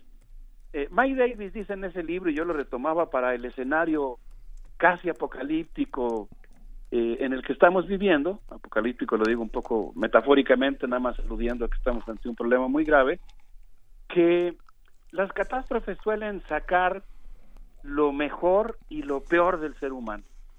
Y la verdad es que yo creo que hemos visto algunas escenas, por ejemplo, como en Estados Unidos la ultraderecha, encabezada por el presidente Donald Trump, ha aprovechado la epidemia para hacer surgir un brote de xenofobia, de racismo, o pues incluso el hecho de estar atacando a China y culparla de la enfermedad que hoy de esta pandemia, en un momento en el que realmente lo que debería prevalecer pues sería la solidaridad entre los países. Pero también hemos visto algunas cosas, algunos rasgos de esperanza. Yo creo que en general la pandemia ha hecho que la humanidad cobre pues una mayor conciencia de nuestra fragilidad, nuestra finitud y nuestra necesidad de solidaridad como especie humana. Creo que hemos visto algunos gestos padrísimos, ahora les voy a platicar algunos, como son, por ejemplo, las asambleas a distancia que se han organizado en Italia y que están planteando que aprovechemos esta enfermedad como un momento de toma de conciencia que nos permita convocar a lo que ellos llaman una constituyente planetaria para refundar eh, a la especie humana como una gran comunidad democrática. Entonces, si les parece bien, Berenice, no sé qué opines, Miguel Ángel, pienso que podríamos hacer un breve recorrido por algunos medios de comunicación chinos, estadounidenses, eh, italianos eh, y alemanes para ver algunos de estas de estos destellos de lo peor y lo mejor del ser humano durante la epidemia. No sé qué les parezca. Está muy bien. Sí, está muy bien. Un privilegio además que, que nos puedas traer estas, eh, estas notificaciones desde allá, lo que está ocurriendo en la prensa de otras latitudes, que de pronto puede ser complicado eh, tener acceso, aunque ya hemos dado por aquí algunos de esos medios eh, confiables también, porque estamos justo en ese, en ese tema, querido Alberto. Gracias, Berenice. Sí, yo creo que ahorita pues estamos ante una profusión de relatos sobre esta crisis mundial que obviamente pues implica también ciertos sesgos interpretativos, la puesta en juego de ciertos sistemas de valores. Si les parece bien, quisiera comenzar con dos medios chinos, Xinhua y Xiuxi, que es el órgano del Partido Comunista Chino, esta organización de más de 65 millones de militantes, en donde el discurso oficial del gobierno de China lo que enfatiza es que ese inmenso gigante ya entró en una etapa post-epidemia el discurso de los medios de comunicación cercanos al Partido Comunista en China enfatiza la idea de que la epidemia está controlada. Le dieron grandes vuelos a la visita que hizo Xi Jinping a Wuhan, la reapertura de algunos de los centros de trabajo en esa región. Y un segundo rasgo de este discurso, digamos, del gobierno chino es que China pone a su disposición toda su experiencia adquirida durante el manejo epidemiológico para ayudar a otros países. Mencionan particularmente los casos de Corea del Sur y de Irán, que están recibiendo mucha asesoría, presencia médica y equipos del gobierno chino. Y, por ejemplo, el embajador de China en Italia, Li Shunhua, eh, tuiteó la foto de varios médicos chinos, varias decenas de médicos chinos y tres toneladas de equipo médico descendiendo del avión IA-350 que aterrizó en Fiumicino, en Roma, para ayudar a la abrumada Italia. Pero yo diría que el toque más dramático, preocupante en términos geopolíticos, fue un tuit lanzado a las redes por Li Xian Shao, quien es el vocero del Ministerio de Relaciones Exteriores de China, eh, quien el 12 de marzo dijo que durante su comparecencia en el Congreso, Robert Redfield, en el Congreso de Estados Unidos, Robert Redfield, que es el director del Centro de Control de Enfermedades de Estados Unidos, reconoció durante esa sesión, que se realizó dos días antes, el día 10 de marzo, que un examen póstumo aplicado a varios de los 14 mil fallecidos por supuestamente por influenza dio positivo de coronavirus y que esto podría indicar que tal vez el paciente cero, el origen de la enfermedad, podría haber sido Estados Unidos. Y mencionó que una semana antes del brote, eh, que se detectó en China, que se identificó ahí, que se esparció, pues como hemos visto, de manera tan espectacular y preocupante, se realizaron Juegos Deportivos Militares a los que asistió una delegación de militares del ejército norteamericano. Este tuit provocó la ira del gobierno estadounidense, que está insistiendo en llamarle incluso, como hizo ayer en la conferencia de prensa Donald Trump, el virus chino, y de hecho David Stilwell, que es el responsable del Departamento de Estado para Asia, presentó una protesta ante el embajador de China en Estados Unidos, Sui Tiankai, por el tuit que lanzó el vocero del Ministerio de Relaciones Exteriores. Hay todo un conflicto diplomático y algunas dudas. Por cierto que Li Shao publica, eh, no, no fue un tuit que lanzó al aire y luego se arrepintió o algo por el estilo, durante varios días ha estado publicando información pues eh, especializada, vamos a decir, de epidemiólogos, algunas investigaciones realizadas por servicios de inteligencia chinos y médicos de ese país, pero también por periodistas y epidemiólogos de Japón, por ejemplo, del, del, de Asahi News, que coincidirían en plantear que probablemente sea en Estados Unidos en donde nació el virus. Y bueno, pues mencionan también cosas muy interesantes como las cinco variedades del virus. Existen cinco variedades del virus, todas están presentes en Estados Unidos y en el caso de Italia parece ser que el nivel de mortalidad se debe a que se trata de una de estas variantes. De momento no estoy hablando, digamos, como alguien que está haciendo una historia de la ciencia y está contando lo que pasó con la epidemia, sino más bien como un historiador que está haciendo una observación de los relatos que se están contando en relación a la epidemia y dando cuenta de lo que dice el gobierno chino y los medios de ese país. claro. Pues, pues qué, qué interesante. También importante Fíjate que hace, en la hora pasada estuvimos conversando con Daniel Moreno, de, director de Animal Político, sobre la verificación de la información o desinformación, precisamente, eh, porque corre, corre por todo el mundo y, hay que protegernos, hay que protegernos, acudir a, fuentes confiables, no, no esparcir eh, información no verificada, en fin, hay todo un esfuerzo importante no solo en México, en otros lugares, ¿no? Sí, eh, esfuerzo en el que desde luego yo me inscribo, por eso lo que estoy haciendo es citar la fuente, consulté directamente lo que dijo Li Xianchao y no estoy dando por hecho lo que dice, pero sí puedo confirmar que él lo dijo y es un portavoz muy importante del gobierno chino. ¿no? Así es, así es. Híjole, qué, qué rápido se nos ve el tiempo.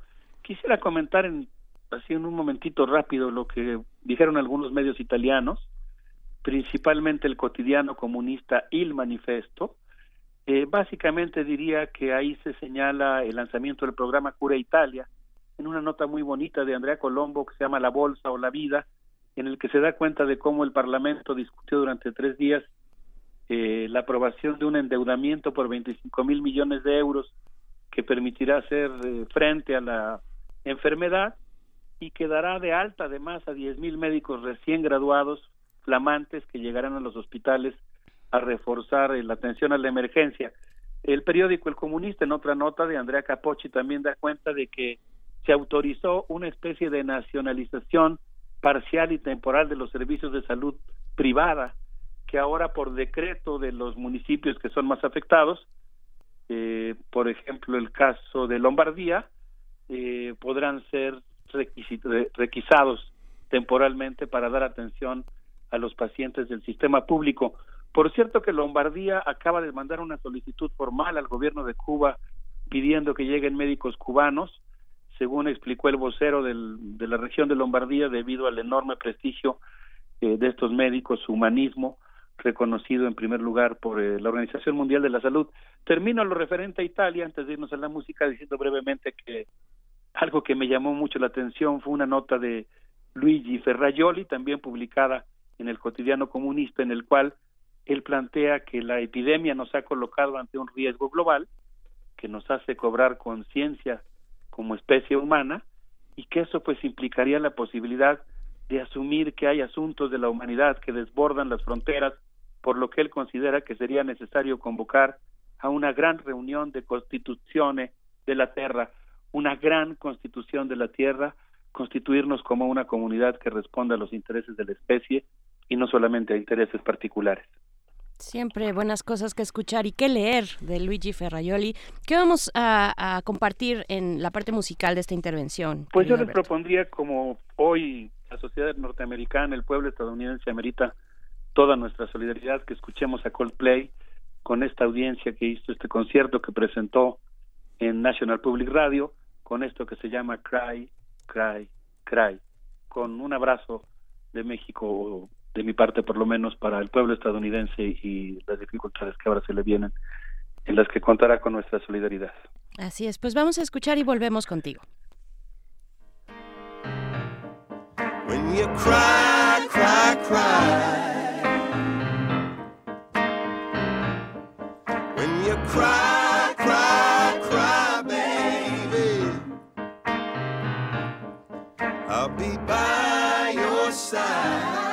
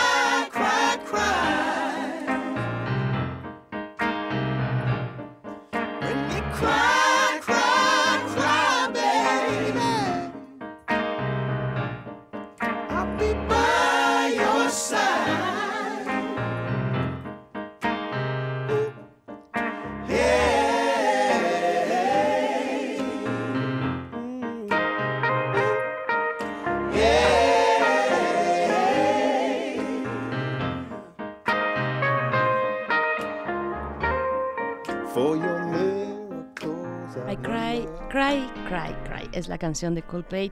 Esta propuesta musical de los mundos posibles con el doctor Alberto Betancourt. Te escuchamos. Sí, cada vez que haya lágrimas estaremos a tu lado.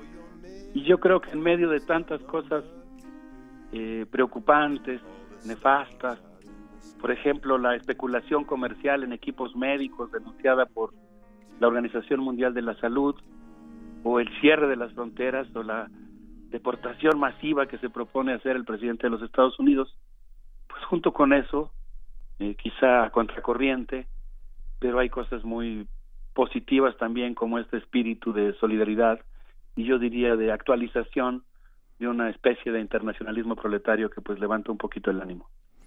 Gracias. Em, bueno, pues si les parece bien, vemos Estados Unidos. Empezaría con una nota del periódico La Jornada, aunque referente a Estados Unidos, elaborada por David Brooks, quien planteó que Donald Trump permaneció inactivo durante meses. Eh, por cierto, debo decir, entre paréntesis, que la revista Atlantic publica un, un artículo muy interesante que habla justamente de cómo Trump es un factor que está potenciando el desastre por la manera en que está enfocando las cosas. Todavía a principios de marzo dijo que el rumor de la, a principios de febrero, perdón, dijo que el rumor de la epidemia era ridículo. Y después de mucha inacción, regreso a la nota de David Brooks, pues cuando cayó la bolsa de valores, entonces sí hizo una conferencia de prensa el 11 de marzo, eh, muy extraña, por cierto, en la que estaban funcionarios gubernamentales y muchos empresarios.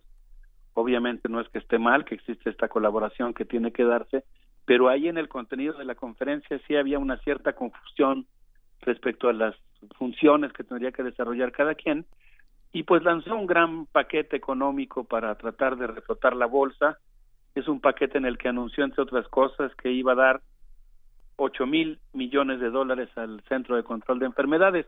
Pero una cosa que denuncia el texto de Brooks y que es muy importante es que fue justamente Donald Trump y el famoso huracán, el diplomático John Bolton, los que desmantelaron la oficina de control de pandemias que existían en la Casa Blanca. Y cuando una periodista le preguntó en esta conferencia el 11 de marzo si él se hacía responsable de haber desactivado esa oficina, él dijo que pues eh, era una pregunta realmente asquerosa.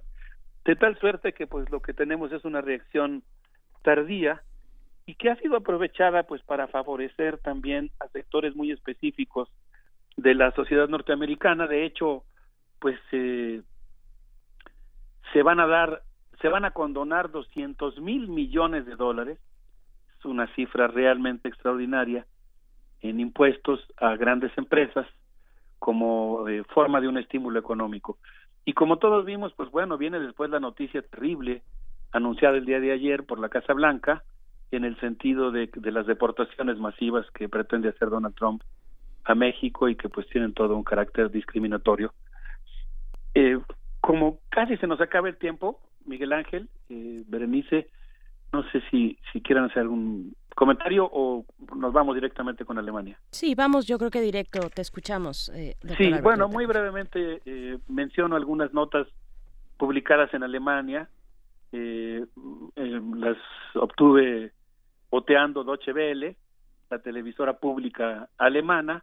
Habló de este discurso de Angela Merkel en el que se habla del 70%, el 70% de la población podría infectarse, que podría haber hasta 450 mil personas fallecidas.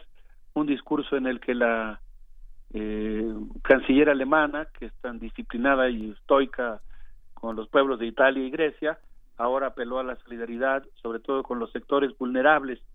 Por otro lado, el diario Frankfurter Allgemeine eh, reseñó una crónica parlamentaria un tanto inusual, pues dijo que después de algunas dudas y de una larga deliberación, el Senado de Alemania decidió cerrar los burdeles de ese país, aquellos que tienen de una a cinco estrellas, de tal manera que la poderosa Asociación Federal de Servicios Sexuales de Alemania deberá acatar el decreto. El Senado, según informó el periódico alemán, también suspendió actividades en bares, clubes, casinos, casas de apuesta, teatros, museos y exposiciones.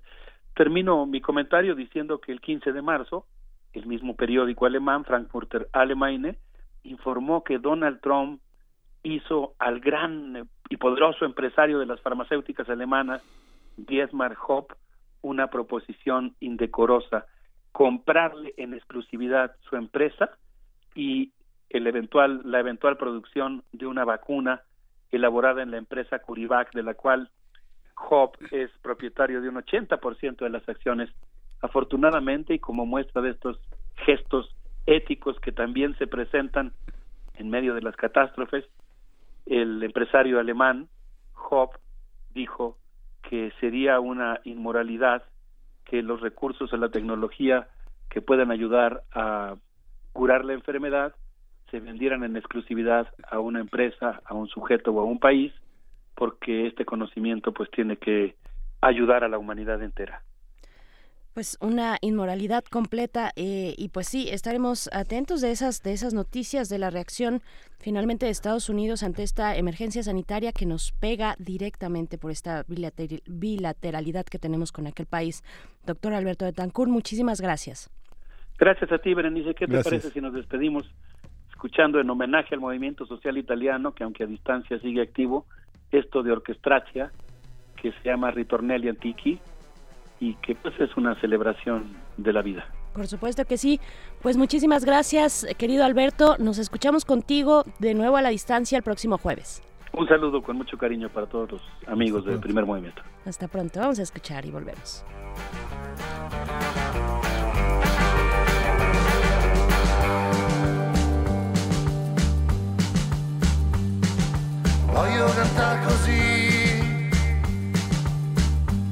Yurda man.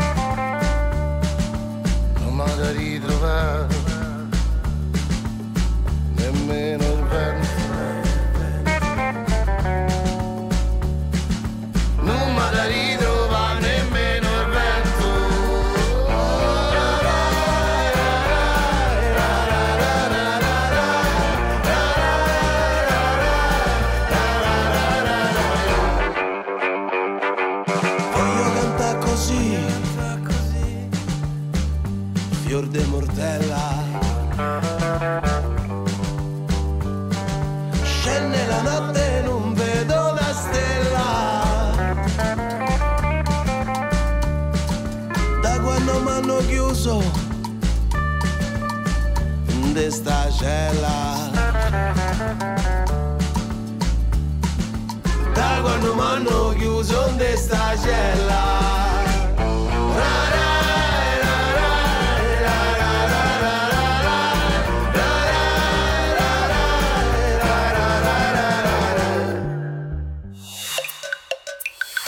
Primer movimiento. Hacemos comunidad. Ya estamos de vuelta, son las 9 con 44 minutos de esta mañana y damos paso a nuestra sección de derechos humanos, donde distintos especialistas van alternando y compartiendo pues enfoques diversos. En este caso toca el turno de Alicia Vargas Ayala, ella es directora del CIDES, IAP Centro Interdisciplinario para el Desarrollo Social y también es integrante del Consejo Directivo de la Redim y bueno, ha estado a cargo de esta sección para compartirnos hoy el tema de las medidas de emergencia en salud y los derechos de las niñas y los niños. Alicia Vargas, buenos días, ¿cómo estás? Te saludamos en cabina Miguel Ángel Gemain y Berenice Camacho. Muchísimas días, Berenice y Miguel Ángel. Les agradezco mucho el tiempo que nos permiten hablar de los derechos de niños y niñas para todo su auditorio. Y pues hoy tenemos una situación que nos preocupa muchísimo, particularmente frente a las condiciones de emergencia social que se han venido estableciendo por los diferentes eh, gobiernos, tanto federal como local, en relación a esta pandemia del COVID-19. Así es, pues te, te, escuchamos y al contrario, eh, te agradecemos también que pongas este punto tan importante sobre la mesa, Alicia. Dinos, por favor. Gracias, Berenice. Pues mira, eh, tres puntos me gustaría conversar ahora para tu auditorio y dejarlos sobre la mesa como reflexiones en torno a lo que está sucediendo en nuestra ciudad y en nuestro país.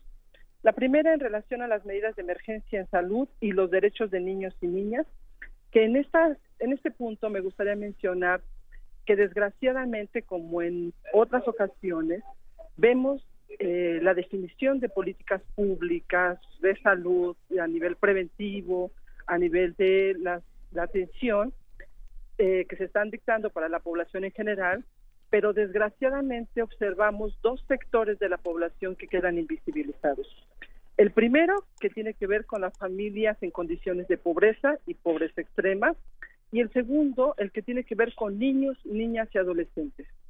El primero, porque desgraciadamente no, las medidas que se están dictando no están contemplando todas las condiciones adversas de una familia que vive en pobreza o que vive en condiciones de extrema pobreza y que tiene dificultades serias para poder mantener las condiciones de precaución, de, de de cuidado al interior del hogar y que desgraciadamente no tenemos una información dirigida a ellos que les permita adecuar sus condiciones internas en la familia o en la comunidad justamente estas medidas preventivas. Y por ponerte un ejemplo, tenemos familias otomís o de otros orígenes que están viviendo en un cuarto redondo donde alrededor de dos o tres familias pernoctan y que se les solicita que se mantengan en encierro. Estas familias, estamos hablando de la mamá, de dos hijas con sus esposos, con sus respectivos nietos, que llegan a congregar alrededor de 10 a 12 personas en un solo cuarto redondo. Tradicionalmente, comúnmente, eh, habitualmente ellos viven ahí. La cantidad de enfermedades propias por las condiciones de hacinamiento se dan de manera casi natural.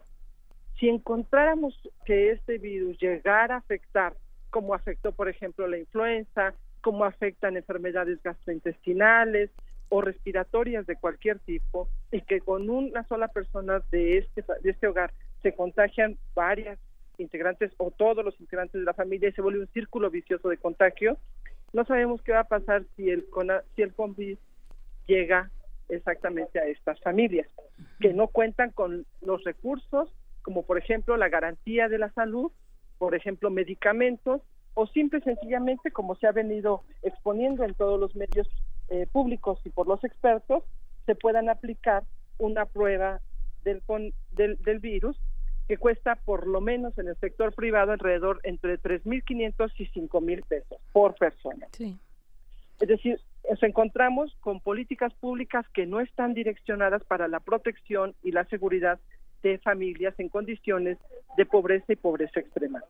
Otra población invisibilizada precisamente son los niños y las niñas, porque las escuelas, por ejemplo, la Secretaría de Educación Pública implementó un protocolo de seguridad llevando a cabo una suspensión de sus actividades escolares a partir del 17 hasta el próximo 20, es decir, del 20 al 20 de marzo abril, y entonces los los envían a sus casas sus casas donde evidentemente para muchos de los niños que viven condiciones de violencia no son precisamente los espacios más seguros.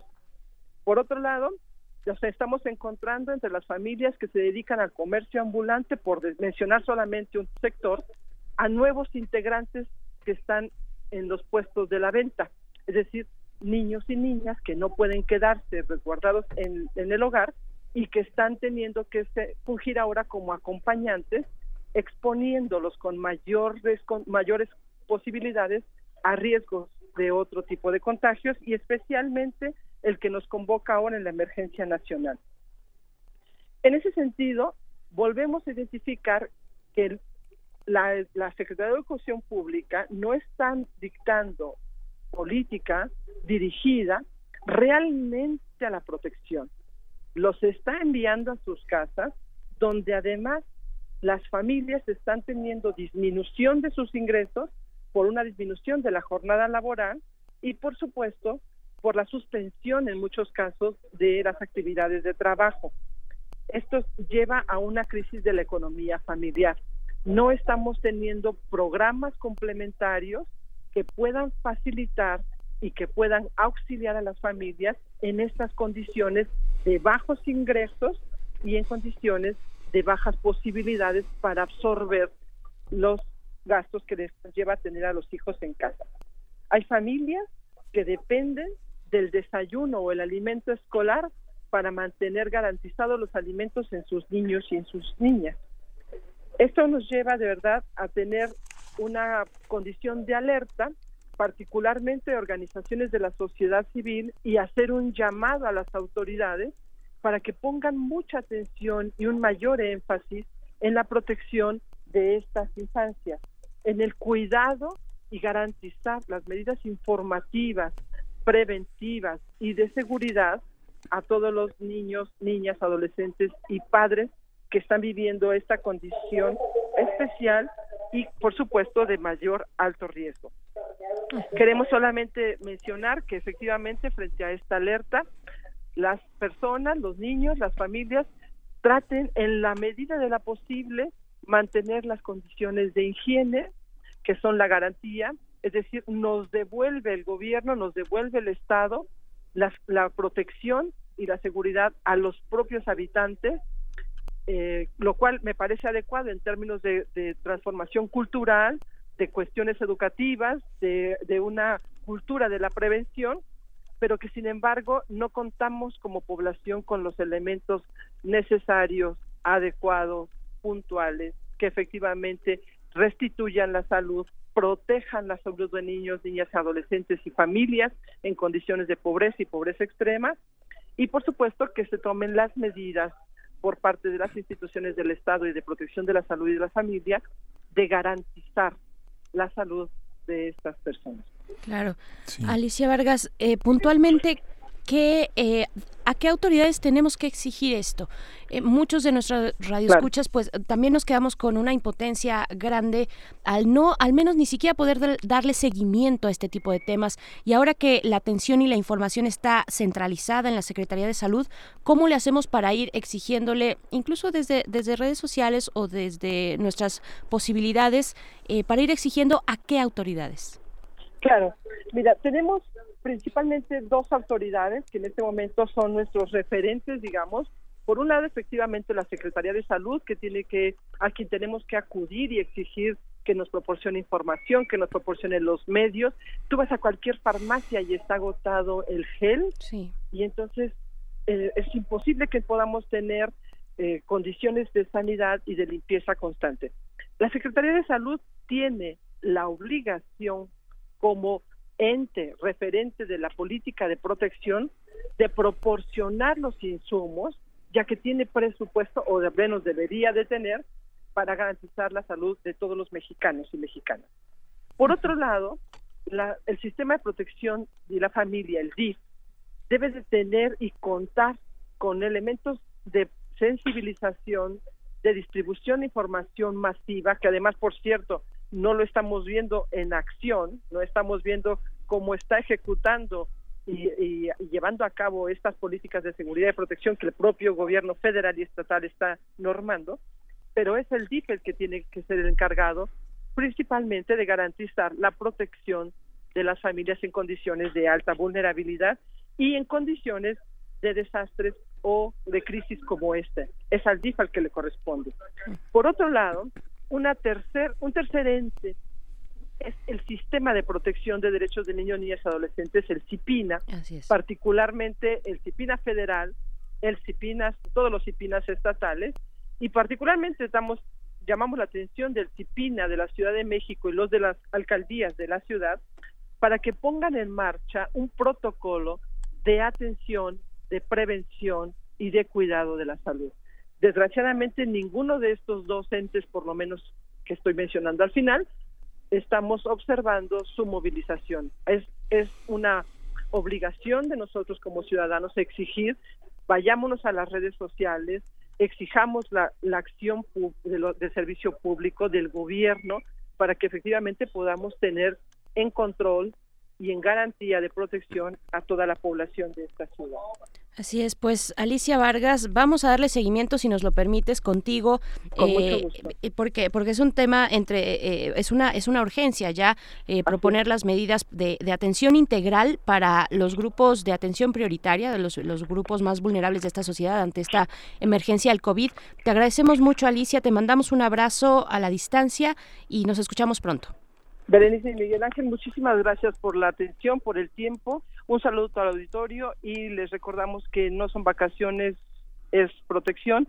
Mantengámonos en nuestras casas y lo más importante, los niños y las niñas deben ser también nuestra prioridad. Por supuesto. Oye, nada más, per, discúlpame, pero un último comentario, porque ayer en la en la reunión de las 7 de la tarde se habló de la pues del aspecto de la salud mental en estas condiciones de emergencia y, se hablaba también de los niños y las niñas. ¿Cómo cómo viste? ¿Lo pudiste escuchar? Mira, no lo escuché, pero es algo que nosotros desde la Red por los Derechos de la Infancia hemos estado trabajando, que han estado expidiendo una serie de manuales eh, pedagógicos eh, educativos, muy lúdicos, que favorezcan a que todos los niños y niñas que sí se pueden quedar en, en casa, justamente para cambiar las dinámicas, es un momento de cuidado, es un momento de, eh, de fortalecer los vínculos internos de la familia, de establecer nuevas estrategias comunicativas con los niños y las niñas que permitan justamente facilitar la protección y convertir en nuestros hogares en un espacio seguro. Entonces, es importante acudir a estos manuales que se están difundiendo en redes. Muy importante cuidar eh, y verificar la información que se está recibiendo porque ya está ya tenemos mucha información en, en redes que estamos comprobando que no es confiable. Sí. Pero sobre todo sí atender el tema de la protección. Recordemos que otro de los espacios de mayores peligros y riesgos para los niños es el propio hogar. Ahí tenemos en la época de, de, vacaciones niños con muchos accidentes. Entonces es un momento para convertir nuestro espacio en un espacio seguro, en una relación de un vínculo fortalecido que nos permita tener una relación distinta con nuestros hijos, con nuestras hijas y con todos los integrantes de la familia.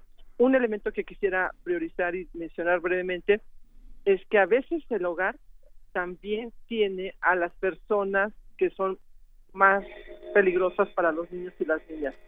Aquí pedimos mucho cuidado, mucha atención, tener teléfonos eh, de emergencia a la mano, porque tenemos que cuidar a nuestros niños. Así es. Pues Alicia Vargas, allá la directora del CIDES IAP, te agradecemos mucho, te mandamos un abrazo. Gracias, Berenice. Un saludo y muchas gracias, auditorio. Gracias. Hasta luego. hasta, pronto. Pues bueno, hay que hacer un esfuerzo también, Miguel Ángel, de buscar eh, aquellas organizaciones. Yo pienso, por ejemplo, en la Red Nacional de Refugios AC, que está poniendo el acento en el tema de las mujeres, de la violencia intrafamiliar, intrafamiliar hacia las mujeres. Eh, vamos a estar investigando esta cuestión porque es muy importante. Arroba RNR oficial. sí eh, y, ya tienen una campaña al respecto, ya tienen incluso un número un número al cual acudir, un número telefónico, pero eh, vamos a, confirmar, como siempre, eh, todas estas cuestiones. bueno, lo de la red ahí está, pero, pero vamos a asistir con especialistas para que nos comenten esta situación, ¿no? Sí, es que es muy interesante. Hay cerca de 760 este, mil niños que reciben desayunos y hay cerca de tres estados que tienen el programa. Ha sido uno de los programas más complejos del, del, del DIF en Baja California en enero este, se acusó de opacidad en la, en la, cuestión de desayunos al gobierno de Jaime Bonilla porque los padres aportan entre 50 y centavos y 1.20. Entonces, esa relación que establece uno de los mandatos de 2011 en el acuerdo en la participación de padres de familia y autoridades establecía esa, esa, ese aporte, pero quedó quedó quedó este muy cuestionado el tema y como ha sido la administración entrante que ha tratado de hacer limpieza frente a este tema. Se restringió hacia algunos estados de manera integral el tema de los desayunos pero es un tema complejo. Este esta vez se asignaron 480 millones para aproximadamente 115 o 100 millones de raciones en lo que va del periodo escolar. O sea qué va a pasar con esas raciones porque me imagino que están contratadas hubo una licitación. Qué va a pasar con esos desayunos. Más o menos el desayuno cuesta más o menos como 10 pesos. La escuela pone como 8 pesos, 8.50. Pero yo creo que es un gran tema, ¿no? ¿Qué pasa con esos desayunos? Creo que sí forma parte de, uno ve llegar a los niños verdaderamente pálidos, ¿no? Y que toman su primera dosis y se vence la somnolencia, hay más energía, más capacidad de estar hasta las doce y media del día este, despiertos, ¿no? Así es, bien, pues atención a los niños, niñas, adolescentes, a las mujeres en estas condiciones de violencia también intrafamiliar. Nos, nos, despedimos ya, son las 10 de la mañana, nos encontramos el día de mañana a partir de las 7, con mucho gusto aquí acompañándoles. Quédense en las frecuencias de Radio UNAM y pues ya, nos vamos, Miguel Ángel. Sí, vale la pena leer hoy la columna en la jornada de Julio Astillero sobre el detente. ¿no? Detente es un tema muy interesante, Julio Astillero lo, tra lo trata con erudición y mucha documentación. Fue una de los uno de los eh, signos de la, de la vanguardia cristera en esos años, así que bueno, vale la pena leerlo. Son las 10 de la mañana, esto es Primer Movimiento. El mundo desde la universidad. Radio UNAM presentó Primer Movimiento. El mundo desde la universidad.